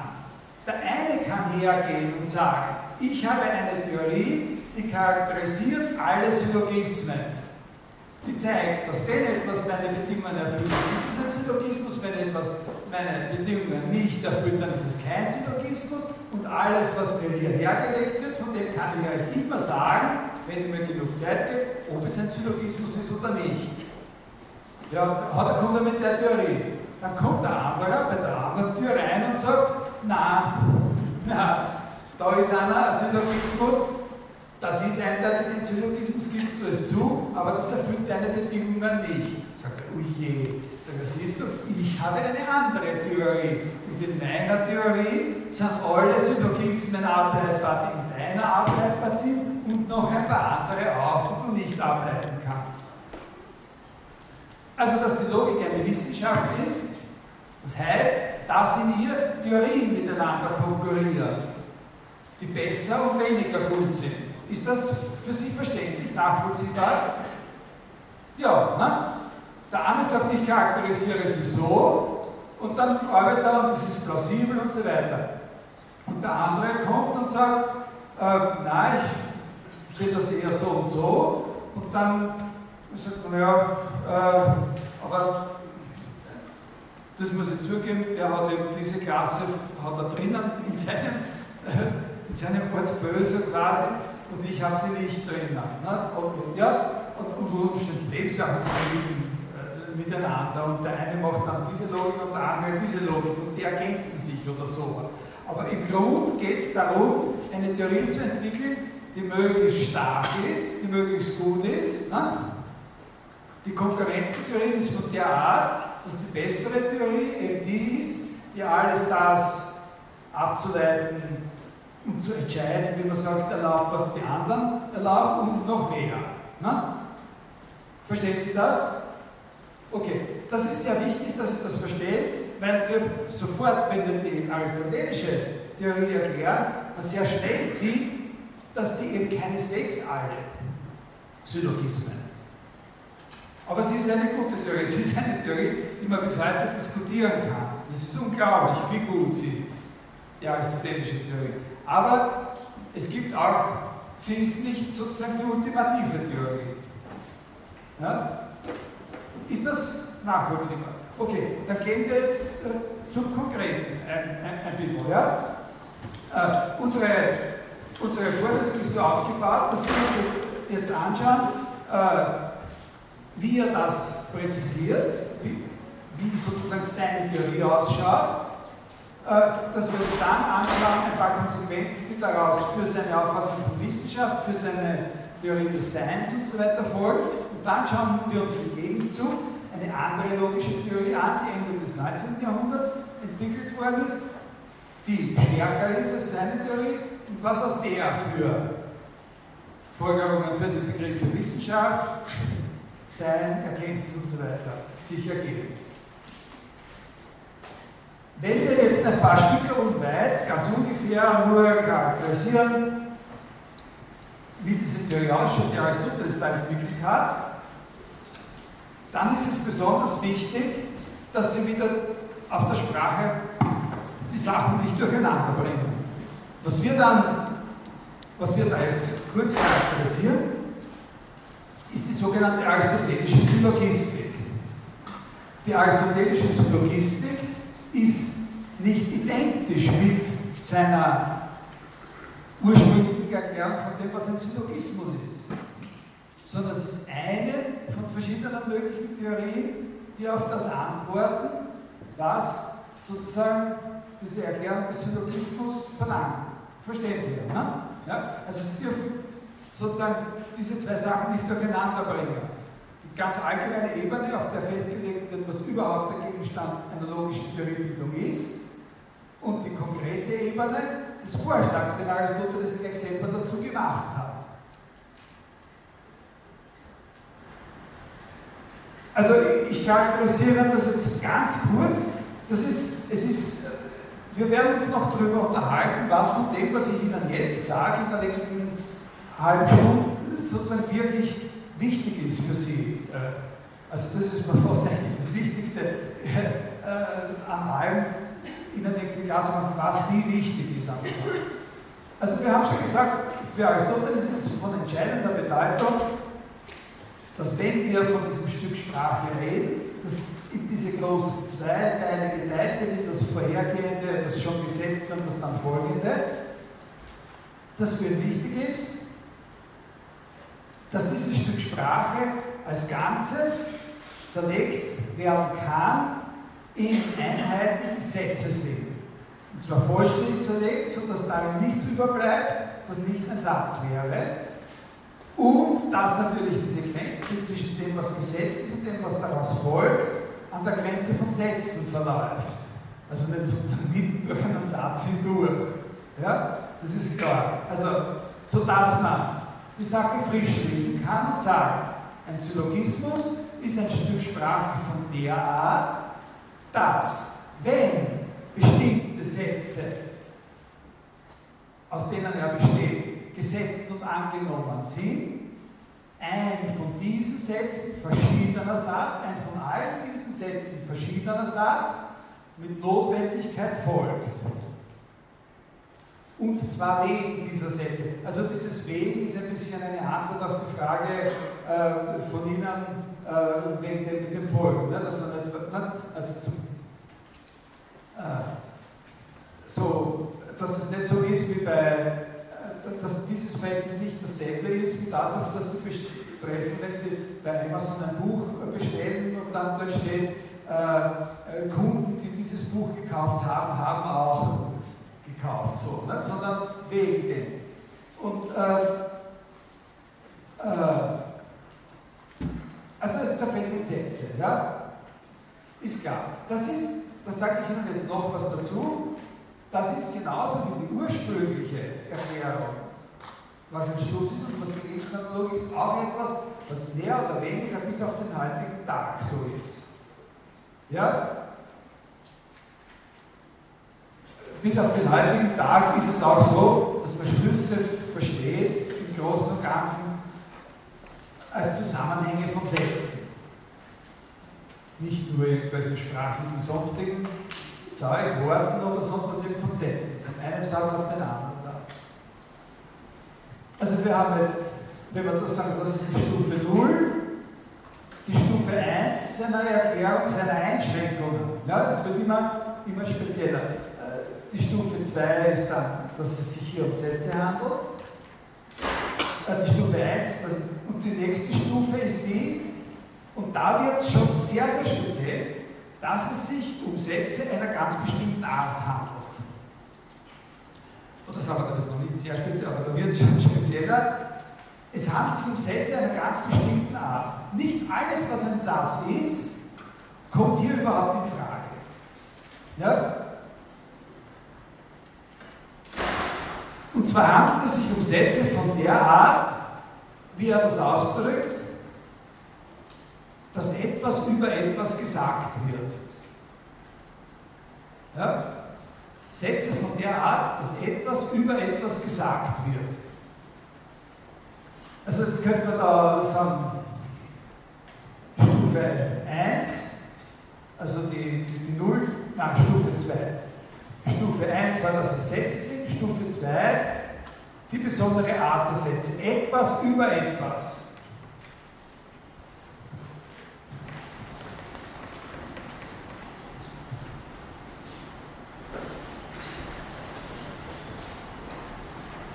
Tikanatinos, etwas über etwas. Was heißt das? Äh, das heißt, dass nur solche Sätze in Frage kommen, in denen sozusagen zwei Items unterscheidbar sind. Genau zwei Items unterscheidbar sind. Beziehungsweise, wenn die Sätze irgendwie anders ausschauen, dann ist nur das relevant an ihnen. Diese zwei Items, diese zwei Etwasse. Ja? Also nur solche Sätze, in denen zwei Etwasse vorkommen. Und zwar so, dass das eine etwas über das andere etwas ausgesagt wird. Und jemand, die Dame, die da dieses Beispiel vorlesen wollte, äh, da konnte man schon hören, wenn man es akustisch mitgehört hat, dass das eben in der Form funktioniert, dass gesagt wird, dass das eine dem, dem anderen zukommt. Ja? Oder so. Das, aber das ist die nächste Stufe, das ist die Dreierstufe. Zunächst einmal ist wichtig, dass es sich um Sätze handelt, die etwas über etwas aussagen. Und eine erste Ding, womit wir uns das, äh, womit wir uns das ein bisschen verständlich machen können, eine erste äh, äh, Annäherung ist, das sind. Nicht? Sätze, in denen etwas über etwas gesagt wird. Nicht Sätze, in denen nach etwas gefragt wird und nicht Sätze, in denen Anweisungen gegeben werden. Sondern Sätze, in denen von etwas nämlich das ist das, worüber etwas ausgesagt wird. Ne? In dem über das gesagt wird, dass ihm das zukommt. Ne? Etwas über etwas. Ist das, ja? Das nächste, was man daran auch schon erkennen kann, ist, dass in jedem Satz, wenn man so einen Satz für sich hat, der da in Frage kommt, äh, dass dann in dem konkreten Fall, so wie er vorliegt, immer eine Asymmetrie gibt. Es muss immer klar sein, welches von diesen beiden Etwasen das ist, über das etwas gesagt wird und welches das ist, was darüber gesagt wird. Ja? Dieser Punkt ist sehr wichtig, weil den werden wir dann später vor einem schwerwiegenden Missverständnis schützen müssen. Aber vorläufig äh, halten wir ihn einfach so fest. Später werden wir darauf auch zurückkommen und äh, und, und, und, feststellen, dass man, äh, dass man da in ein Missverständnis kommen kann. Also, Auf der Stufe 2 haben wir die Anforderungen an die Sätze. Auf Stufe 1 haben wir, dass es Sätze sind, in die das zerfällt und nicht zum Beispiel Gedichtstrophen oder sowas und, äh, oder Eigennamen. Und auf Stufe 2 haben wir, dass diese Sätze selber bestimmte Qualifikationen erfüllen müssen, nämlich dass etwas über etwas gesagt wird. Und das bedeutet, dass es eben Aussage- oder Behauptungssätze sind und das bedeutet auch, dass in jedem einzelnen solchen vorgelegten Satz eine Asymmetrie besteht. Zwischen dem, worüber da etwas, es muss immer klar sein, was das ist, worüber etwas gesagt wird, äh, und was das ist, was darüber gesagt wird. Das muss auch in den Fällen klar sein, wo daraus, dass es wahr ist, dass das darüber gesagt werden kann, auch gefolgert werden kann, dass auch umgekehrt das über das gesagt werden kann. Unabhängig davon muss in jedem einzelnen Fall klar sein, dass das eine, das ist, worüber etwas gesagt wird, und das andere, das ist, was darüber gesagt wird. Ja? Ist das verständlich? Das ist auch noch. Na, das ist auch im Grund, aber da werden schon sehr, sehr viele Sätze ausgeschlossen. Na? Also wenn diese Anforderung gestellt wird, dann ist schon sehr, sehr vieles ausgeschlossen.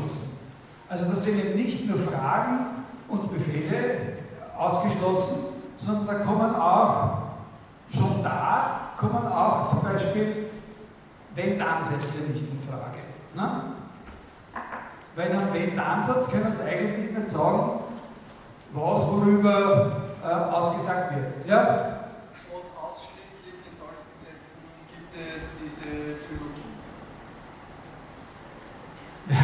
nein, nein. Ausschließlich solche Sätze werden als die Sätze betrachtet, aus denen ein Syllogismus besteht.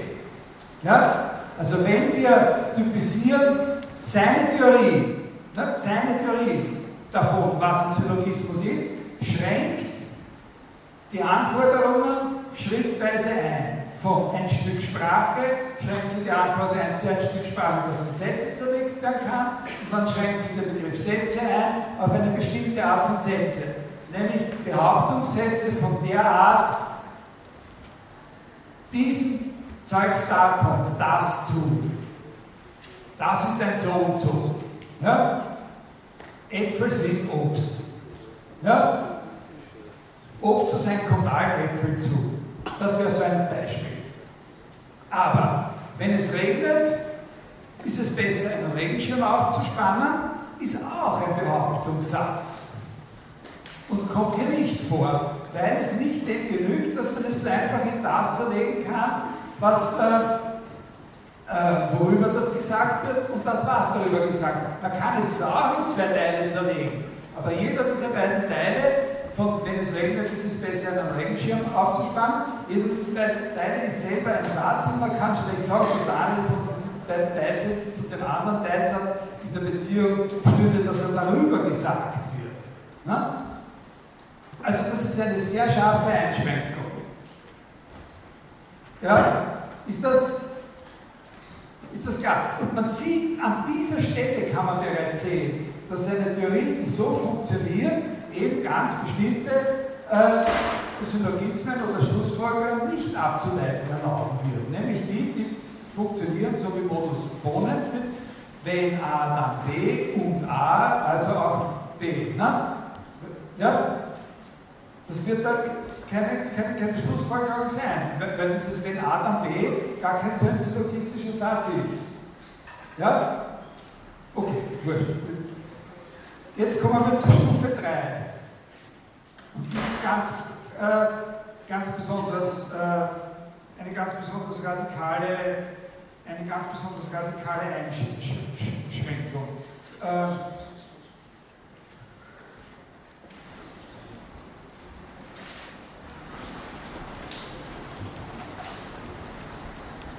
es ist nicht so, dass da etwas über etwas gesagt werden muss diese Sätze, die da in Frage kommen, sondern es kann es werden auch nur solche Sätze akzeptiert, in denen dieses etwas über etwas auf eine von genau vier Arten funktioniert. Und die sind sozusagen hochselektiv. Und das ist jetzt das, was die Kollegin vorlesen wollte. Eben diesem, dieses etwas über etwas zu sagen, kann präzisiert werden als von dem da, worüber es gesagt wird, etwas zu sagen, was hinzukommt.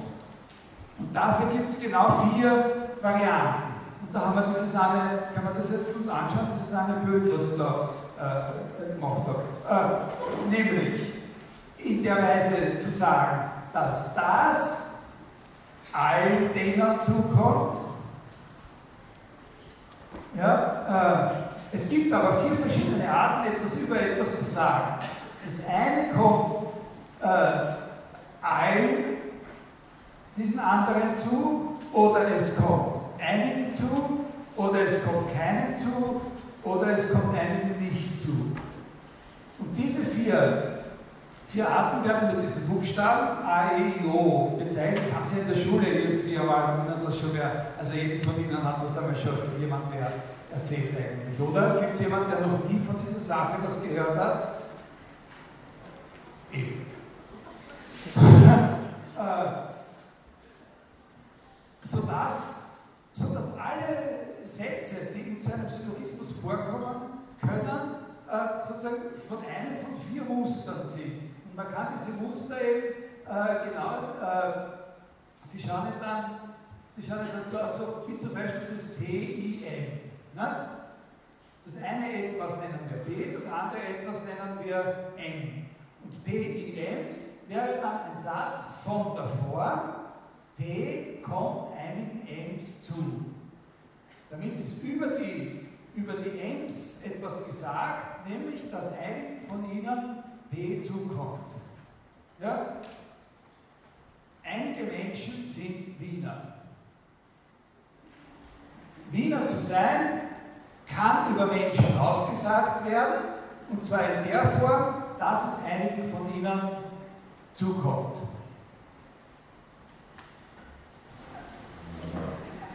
Aber eine mögliche Form von einem Satz ist auch, sterblich zu sein, kommt allen Wienern zu, ja? oder äh, na, was soll man jetzt, was soll man da jetzt sagen?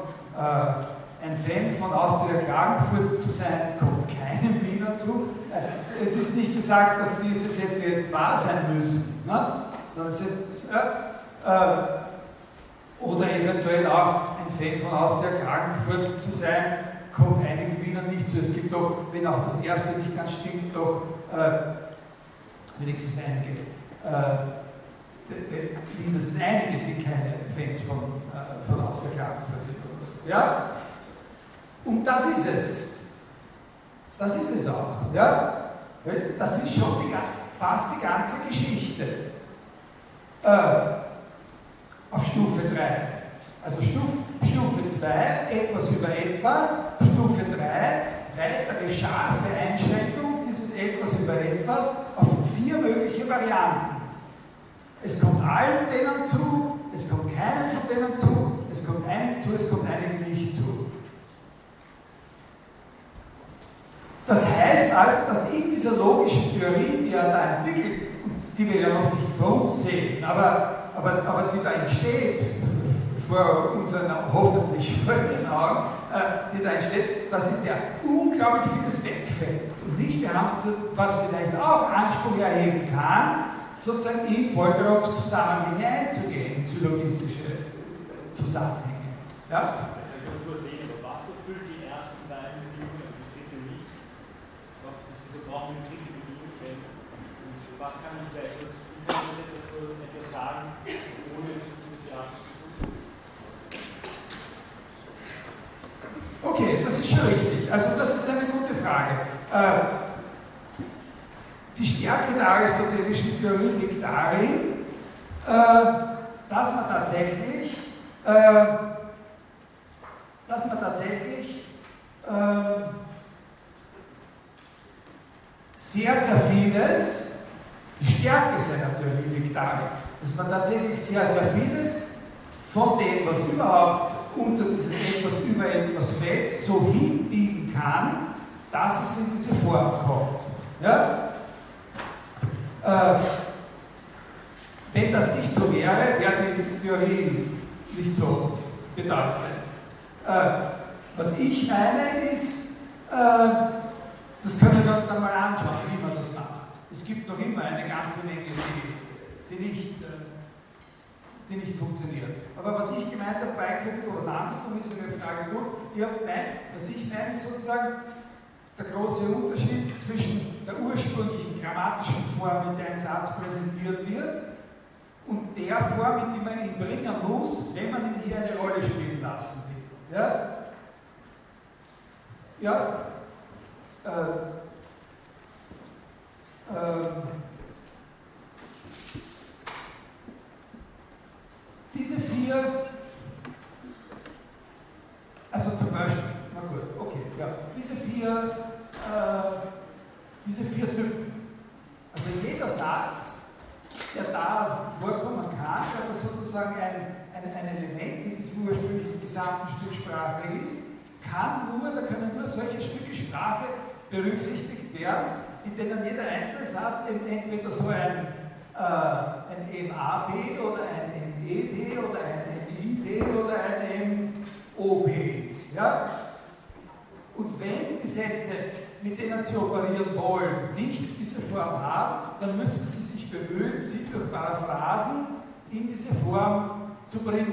Das funktioniert hauptsächlich durch die Bildung von unmöglichen Hauptwörtern. Also äh, ein Dingsbums so und solcher zu sein, kommt dem Dingsbums zu. Ne? Ja, allen so und so sein, kommt es zu so und so zu sein. So heißt es, wenn man das an Rieske und das klingt entsetzlich. Ne? Äh, aber damit kann man es äh, kann, kann noch, äh, noch, noch hinkriegen. So, das sind diese Einschränkungen. Und wenn diese Einschränkungen akzeptiert sind, dann, sagt Aristoteles, und jetzt kommt der nächste Schritt. Der wievielte Schritt ist das jetzt? Das ist sozusagen jetzt der Schritt 4, das hört da auf, auf dieser Ebene 3. Jetzt haben wir sozusagen die Einschränkungen, die, die, die sozusagen die Voraussetzungen der Theorie äh, charakterisieren. Und äh, die können wir dann eventuell nochmal wiederholen. Und, und der nächste Schritt ist dann jetzt zu sagen, der nächste Schritt ist jetzt dann einfach eine Behauptung aufzustellen. Ne? Jetzt, hat man, jetzt hat man das Material sozusagen hergerichtet und erklärt und jetzt geht es darum, etwas zu behaupten. Ne? Jetzt geht es darum zu behaupten, dass alle Konfigurationen von solchen Sätzen, die bestimmten weiteren Bedingungen genügen, eben Syllogismen sind. Und das ist dann diese sogenannte aristotelische Syllogistik.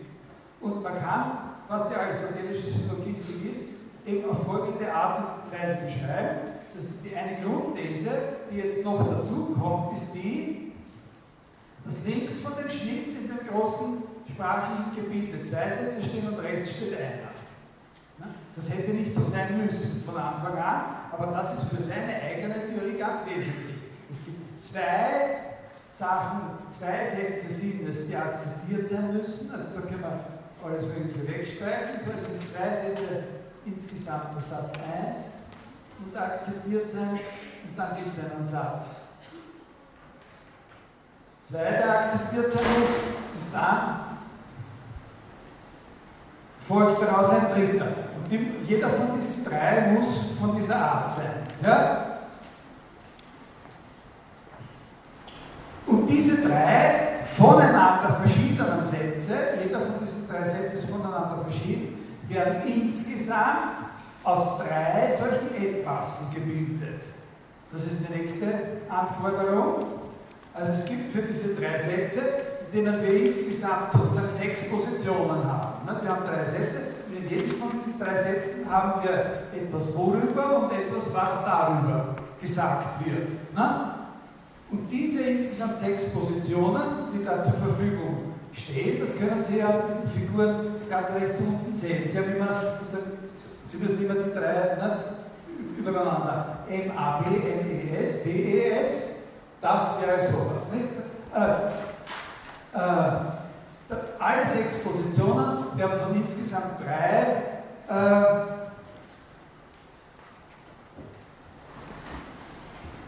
Endwassen besetzt.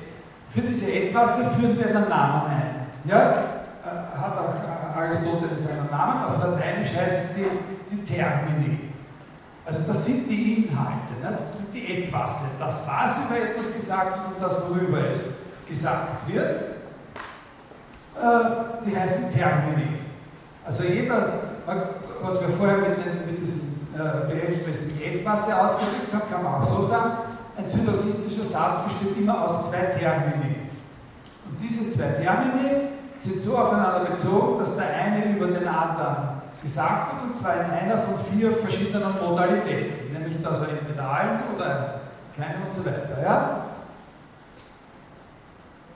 Und dann ergibt sich eben, da fangen jetzt links unten an, jetzt gibt es aber, na, rechts, Mitte, daher gibt es rein kombinatorisch für solche Kombinationen von, von drei solchen Sätzen äh, insgesamt 4 hoch 3 Varianten, 64 und das viermal in, in, in diesen vier verschiedenen äh, sozusagen Anordnungsfiguren. Also gibt es 256 verschiedene solche Schemata, ja, die man rein kombinatorisch bilden kann. Das ist eine Sache, die, hat sich, die muss man sich jetzt gar nicht selber überlegen, die überlasst man den Mathematiker. Nicht? Man aus, wie viele solche Schemata kann es da überhaupt geben. Die Aufgabe des Logikers ist dann, und das ist jetzt etwas, worüber wir nicht sprechen werden hier, werden wir hier nicht eine Logikvorlesung haben. Die Aufgabe des Logikers ist es dann, eine begriffliche, eine Denkstrategie zu entwickeln, die man zeigen kann, welche von diesen 256 Schemata wirklich Syllogismen sind. Also wirklich gültige Schlüsse sind. Ja? Rein formal. Also die von der Art sind, dass egal welchen Inhalt Sie für MPS nehmen, Sie immer dieses Zwingende haben werden. Also egal, was Sie einsetzen, in MAP, MES, PES, was MP und S heißen soll, wenn Sie das so sagen, MAP und MES, dann müssen Sie akzeptieren das PES. Ja? Mir fällt jetzt nur auf, da beim letzten PAS ist das jetzt rein zufällig, dass jetzt die, äh, zum Beispiel es ist immer MAP, MES ist BES, ja, die ja. Folgerung. Und beim letzten ist dann aber von der ersten Zeile BAM und die Folgerung ist dann PAS. Ist das zufällig oder ist das, äh, verstehe ich nicht? Das ist zwingend. Wenn Sie PAM und MES akzeptieren, dann müssen Sie PAS. Nein, ich meine nur das die, der, ob das jetzt A bei den anderen zwei Nein, darüber unterhalten wir uns nicht weiter. Verstehen Sie? Wir können nicht eine Logik weil Sie müssen nur das Prinzip verstehen. Das Prinzip ist das. Es, es gibt diese vier verschiedenen Figuren. In Wirklichkeit äh, ich dachte, es sollte jetzt auch BIS dann beim letzten sein, nicht BAS. BIS geht auch. Ja, eben. Aber nicht immer. darüber können wir uns nicht unterhalten. Nicht immer also oft, wenn man, wenn man, wenn es nur die ersten zwei nehmen, ja, wenn, Sie von irgendeiner Figur, wie zum Beispiel dem letzten, da die ersten beiden nehmen, ja, ja, Sie nehmen die ersten beiden. Äh, B kommt allen M zu, M kommt einigen S zu. Also was weiß ich, äh, die Sterblichkeit kommt allen Menschen zu, äh, Mensch äh, kommt einigen, äh, einigen Seilen hinzu. Ja? Äh, B kommt S, das ist falsch. Ne? Das ist ungültig. Ich habe gesagt, es sind zwei, zwei Beispiele für gültige und eines für einen ungültigen Schluss. Ne? Jetzt könnten Sie versuchen, hin, am untersten hinzuschreiben, statt dem A ein I. Ne? Vielleicht ist es dann gültig. Ne? Können Sie sich überlegen. Darauf kommt es jetzt nicht an. Das geht zu sehr ins Detail. Das letzte ist ein ungültig. Das letzte ist kein gültiger Schluss. Aber die ersten zwei sind gültig. Und die Aufgabe des Logikers, über die wir hier nicht weiter sprechen, wie er das macht, ist, sozusagen eine Denkstrategie zu entwickeln, wie man, ohne dass man das jetzt im Einzelnen durchgeht, sozusagen beweisen kann, herauskriegen kann, welche davon wirkliche Syllogismen sind. von diesen 200, äh, von diesen 256 Schemata, da gibt. Jetzt hier, auf der letzten Seite sehen Sie ja, dass nicht alle gültig sind, weil wenn, wenn, wenn, wenn Sterblichkeit allen Menschen zukommt und Menschen, Menschen, äh, Menschen, Menschen zu sein, einigen sein zukommt, dann hat es nur lange das alles sein, das sterblich wäre. Es gibt, ne? So, könnte auch gut sein. Es kann jedenfalls daraus nicht gefolgt. Also ist kein gültiger Schluss. Sie haben etwas, was so ausschaut wie ein Syllogismus, aber eben keiner ist. Die aristotelische Theorie besteht im sagen, welche davon sind gültig. Ja?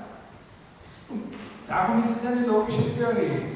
32 von diesen 200, äh, 256 sind gültig. Nicht? Es gibt zwei. Was?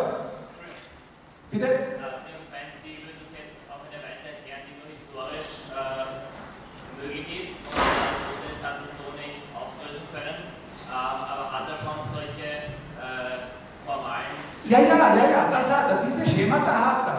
Okay. Die hat er, genau. Wenn ja die Logik dann aus dem 19. Jahrhundert vor allem so auszeigt, dass sie mathematische äh, Formalsysteme verwenden. Ja, ja, also, also sozusagen der Anspruch auf Formalität, der steckt da auch schon drinnen natürlich. Und tendenziell steckt da auch so quasi was Mathematisches drinnen. Nicht? Äh, also diese Figuren, die hat er gehabt. Das gibt, äh, die schauen nicht genauso aus. Zum Beispiel, zum Beispiel ich habe Ihnen das jetzt so erklärt, ich habe die Sachen so ausgesprochen, dass ich gesagt habe, äh, äh, äh, was weiß ich, das M kommt allen B zu. Ne? Äh, das, äh, das ist Aristoteles, so sagt Aristoteles selber das. Aber in den mittelalterlichen Varianten wird das anders gesagt. Da wird immer gesagt, alle P sind M. Da dreht sich das um. Verstehen Sie? Oder, so. Also da kann man alle möglichen Kunststücke aufführen. Es bleibt immer dieselbe Theorie. Sie schaut ein bisschen, äh, äh, sie schaut ein bisschen anders aus. Äh, ich schließe mit äh, ein bisschen, bin nicht fertig geworden mit dem, was ich mir vorgenommen habe, aber wir werden es überleben. Ich schließe mit einer Sache, auf die ich Sie noch jetzt noch zu dem dazukomme, was der Eindruck ist, und, und auf die ich Sie aufmerksam mache, weil es es sehr, sehr wichtig ist. Äh, wir haben vorher gesagt, bei der Spezifikation auf der zweiten Stufe, es muss in jedem einzelnen vorgelegten Satz klar sein, was das ist, worüber etwas gesagt wird und was das ist, was darüber gesagt wird. Das darf, man nicht, das darf nie verwechselt werden. Ja? Ganz entscheidend. Was ich sage, die Asymmetrie. In dem etwas über etwas steckt eine Asymmetrie.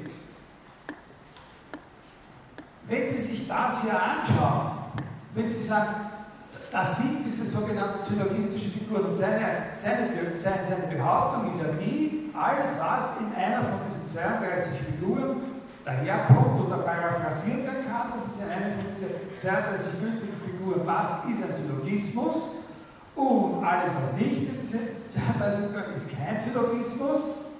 Und von jedem Stück Sprache, das Sie mir vorlegen, kann ich Ihnen zeigen, ob es ein Syllogismus ist oder nicht, nach meiner Theorie. Das haben Sie, äh, das haben Sie verstanden, auch schon mitgesehen, dass diese Theorie diesen Anspruch nicht ganz erfüllen kann, weil es eben auch welche gibt, die nicht so darstellbar sind. Aber worauf ich Ihre Aufmerksamkeit ist, wenn, wenn das in diesen Figuren daherkommt, wenn jeder Syllogismus so ausschaut, dann können wir die Folgerung ziehen, dass trotz dieser Asymmetrie, die in jedem einzelnen Satz besteht, im Grund alle Termini von der gleichen Art sein müssen. Jedes dieser Etwasse auf einer gewissen Ebene von derselben Art sein muss wie jedes andere dieser Etwasse. Warum?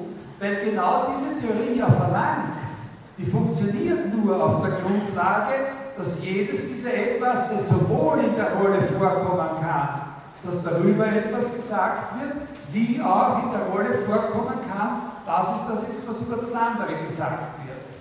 Die funktioniert nur deswegen, wie Sie hier sehen an diesem Schema da, äh, dass das M eben einmal rechts von dem A stehen kann und das ist, dann ist es das, worüber etwas gesagt wird, nämlich B, und es kann aber auch einmal links von dem I stehen. Und man könnte auch links von einem A stehen und dann ist es selber das, was über etwas anderes gesagt wird, nämlich über das S.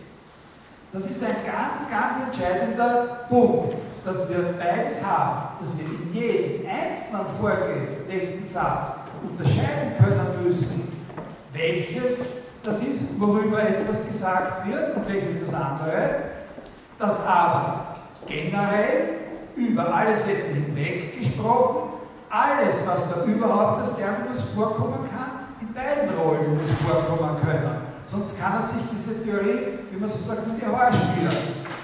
Die basiert darauf, seine Theorie basiert darauf, dass diese, diese Platzvertauschung möglich ist. Dieses alle, äh, äh, alle Wiener sind Menschen, alle Menschen sind sterblich, daher sind alle Wiener sterblich und so. Das funktioniert genau äh, auf der Basis, dass es natürlich zwischen Wienern und Menschen und sterblichen Wesen Unterschiede gibt, aber in einer gewissen Weise, die man vielleicht dann einmal näher charakterisieren kann, nächste Woche, die alle was gemeinsam haben müssen. Die müssen im Prinzip von derselben Natur sein. In dem Sinn, dass jedes alles können muss, was jedes andere äh, auch kann. Äh, damit, äh, damit haben wir sozusagen von diesem ersten Schwerpunkt, den wir da bei Aristoteles haben mit Logik und so, äh, äh, das Schrecklichste hinter uns.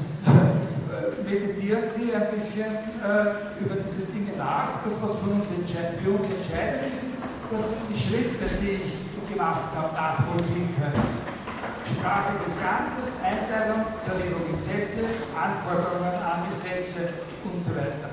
Äh, äh, also ich hoffe, dass übermorgen Mittag oder am frühen Nachmittag spätestens das Audiofile dann äh, für Sie wieder da ist.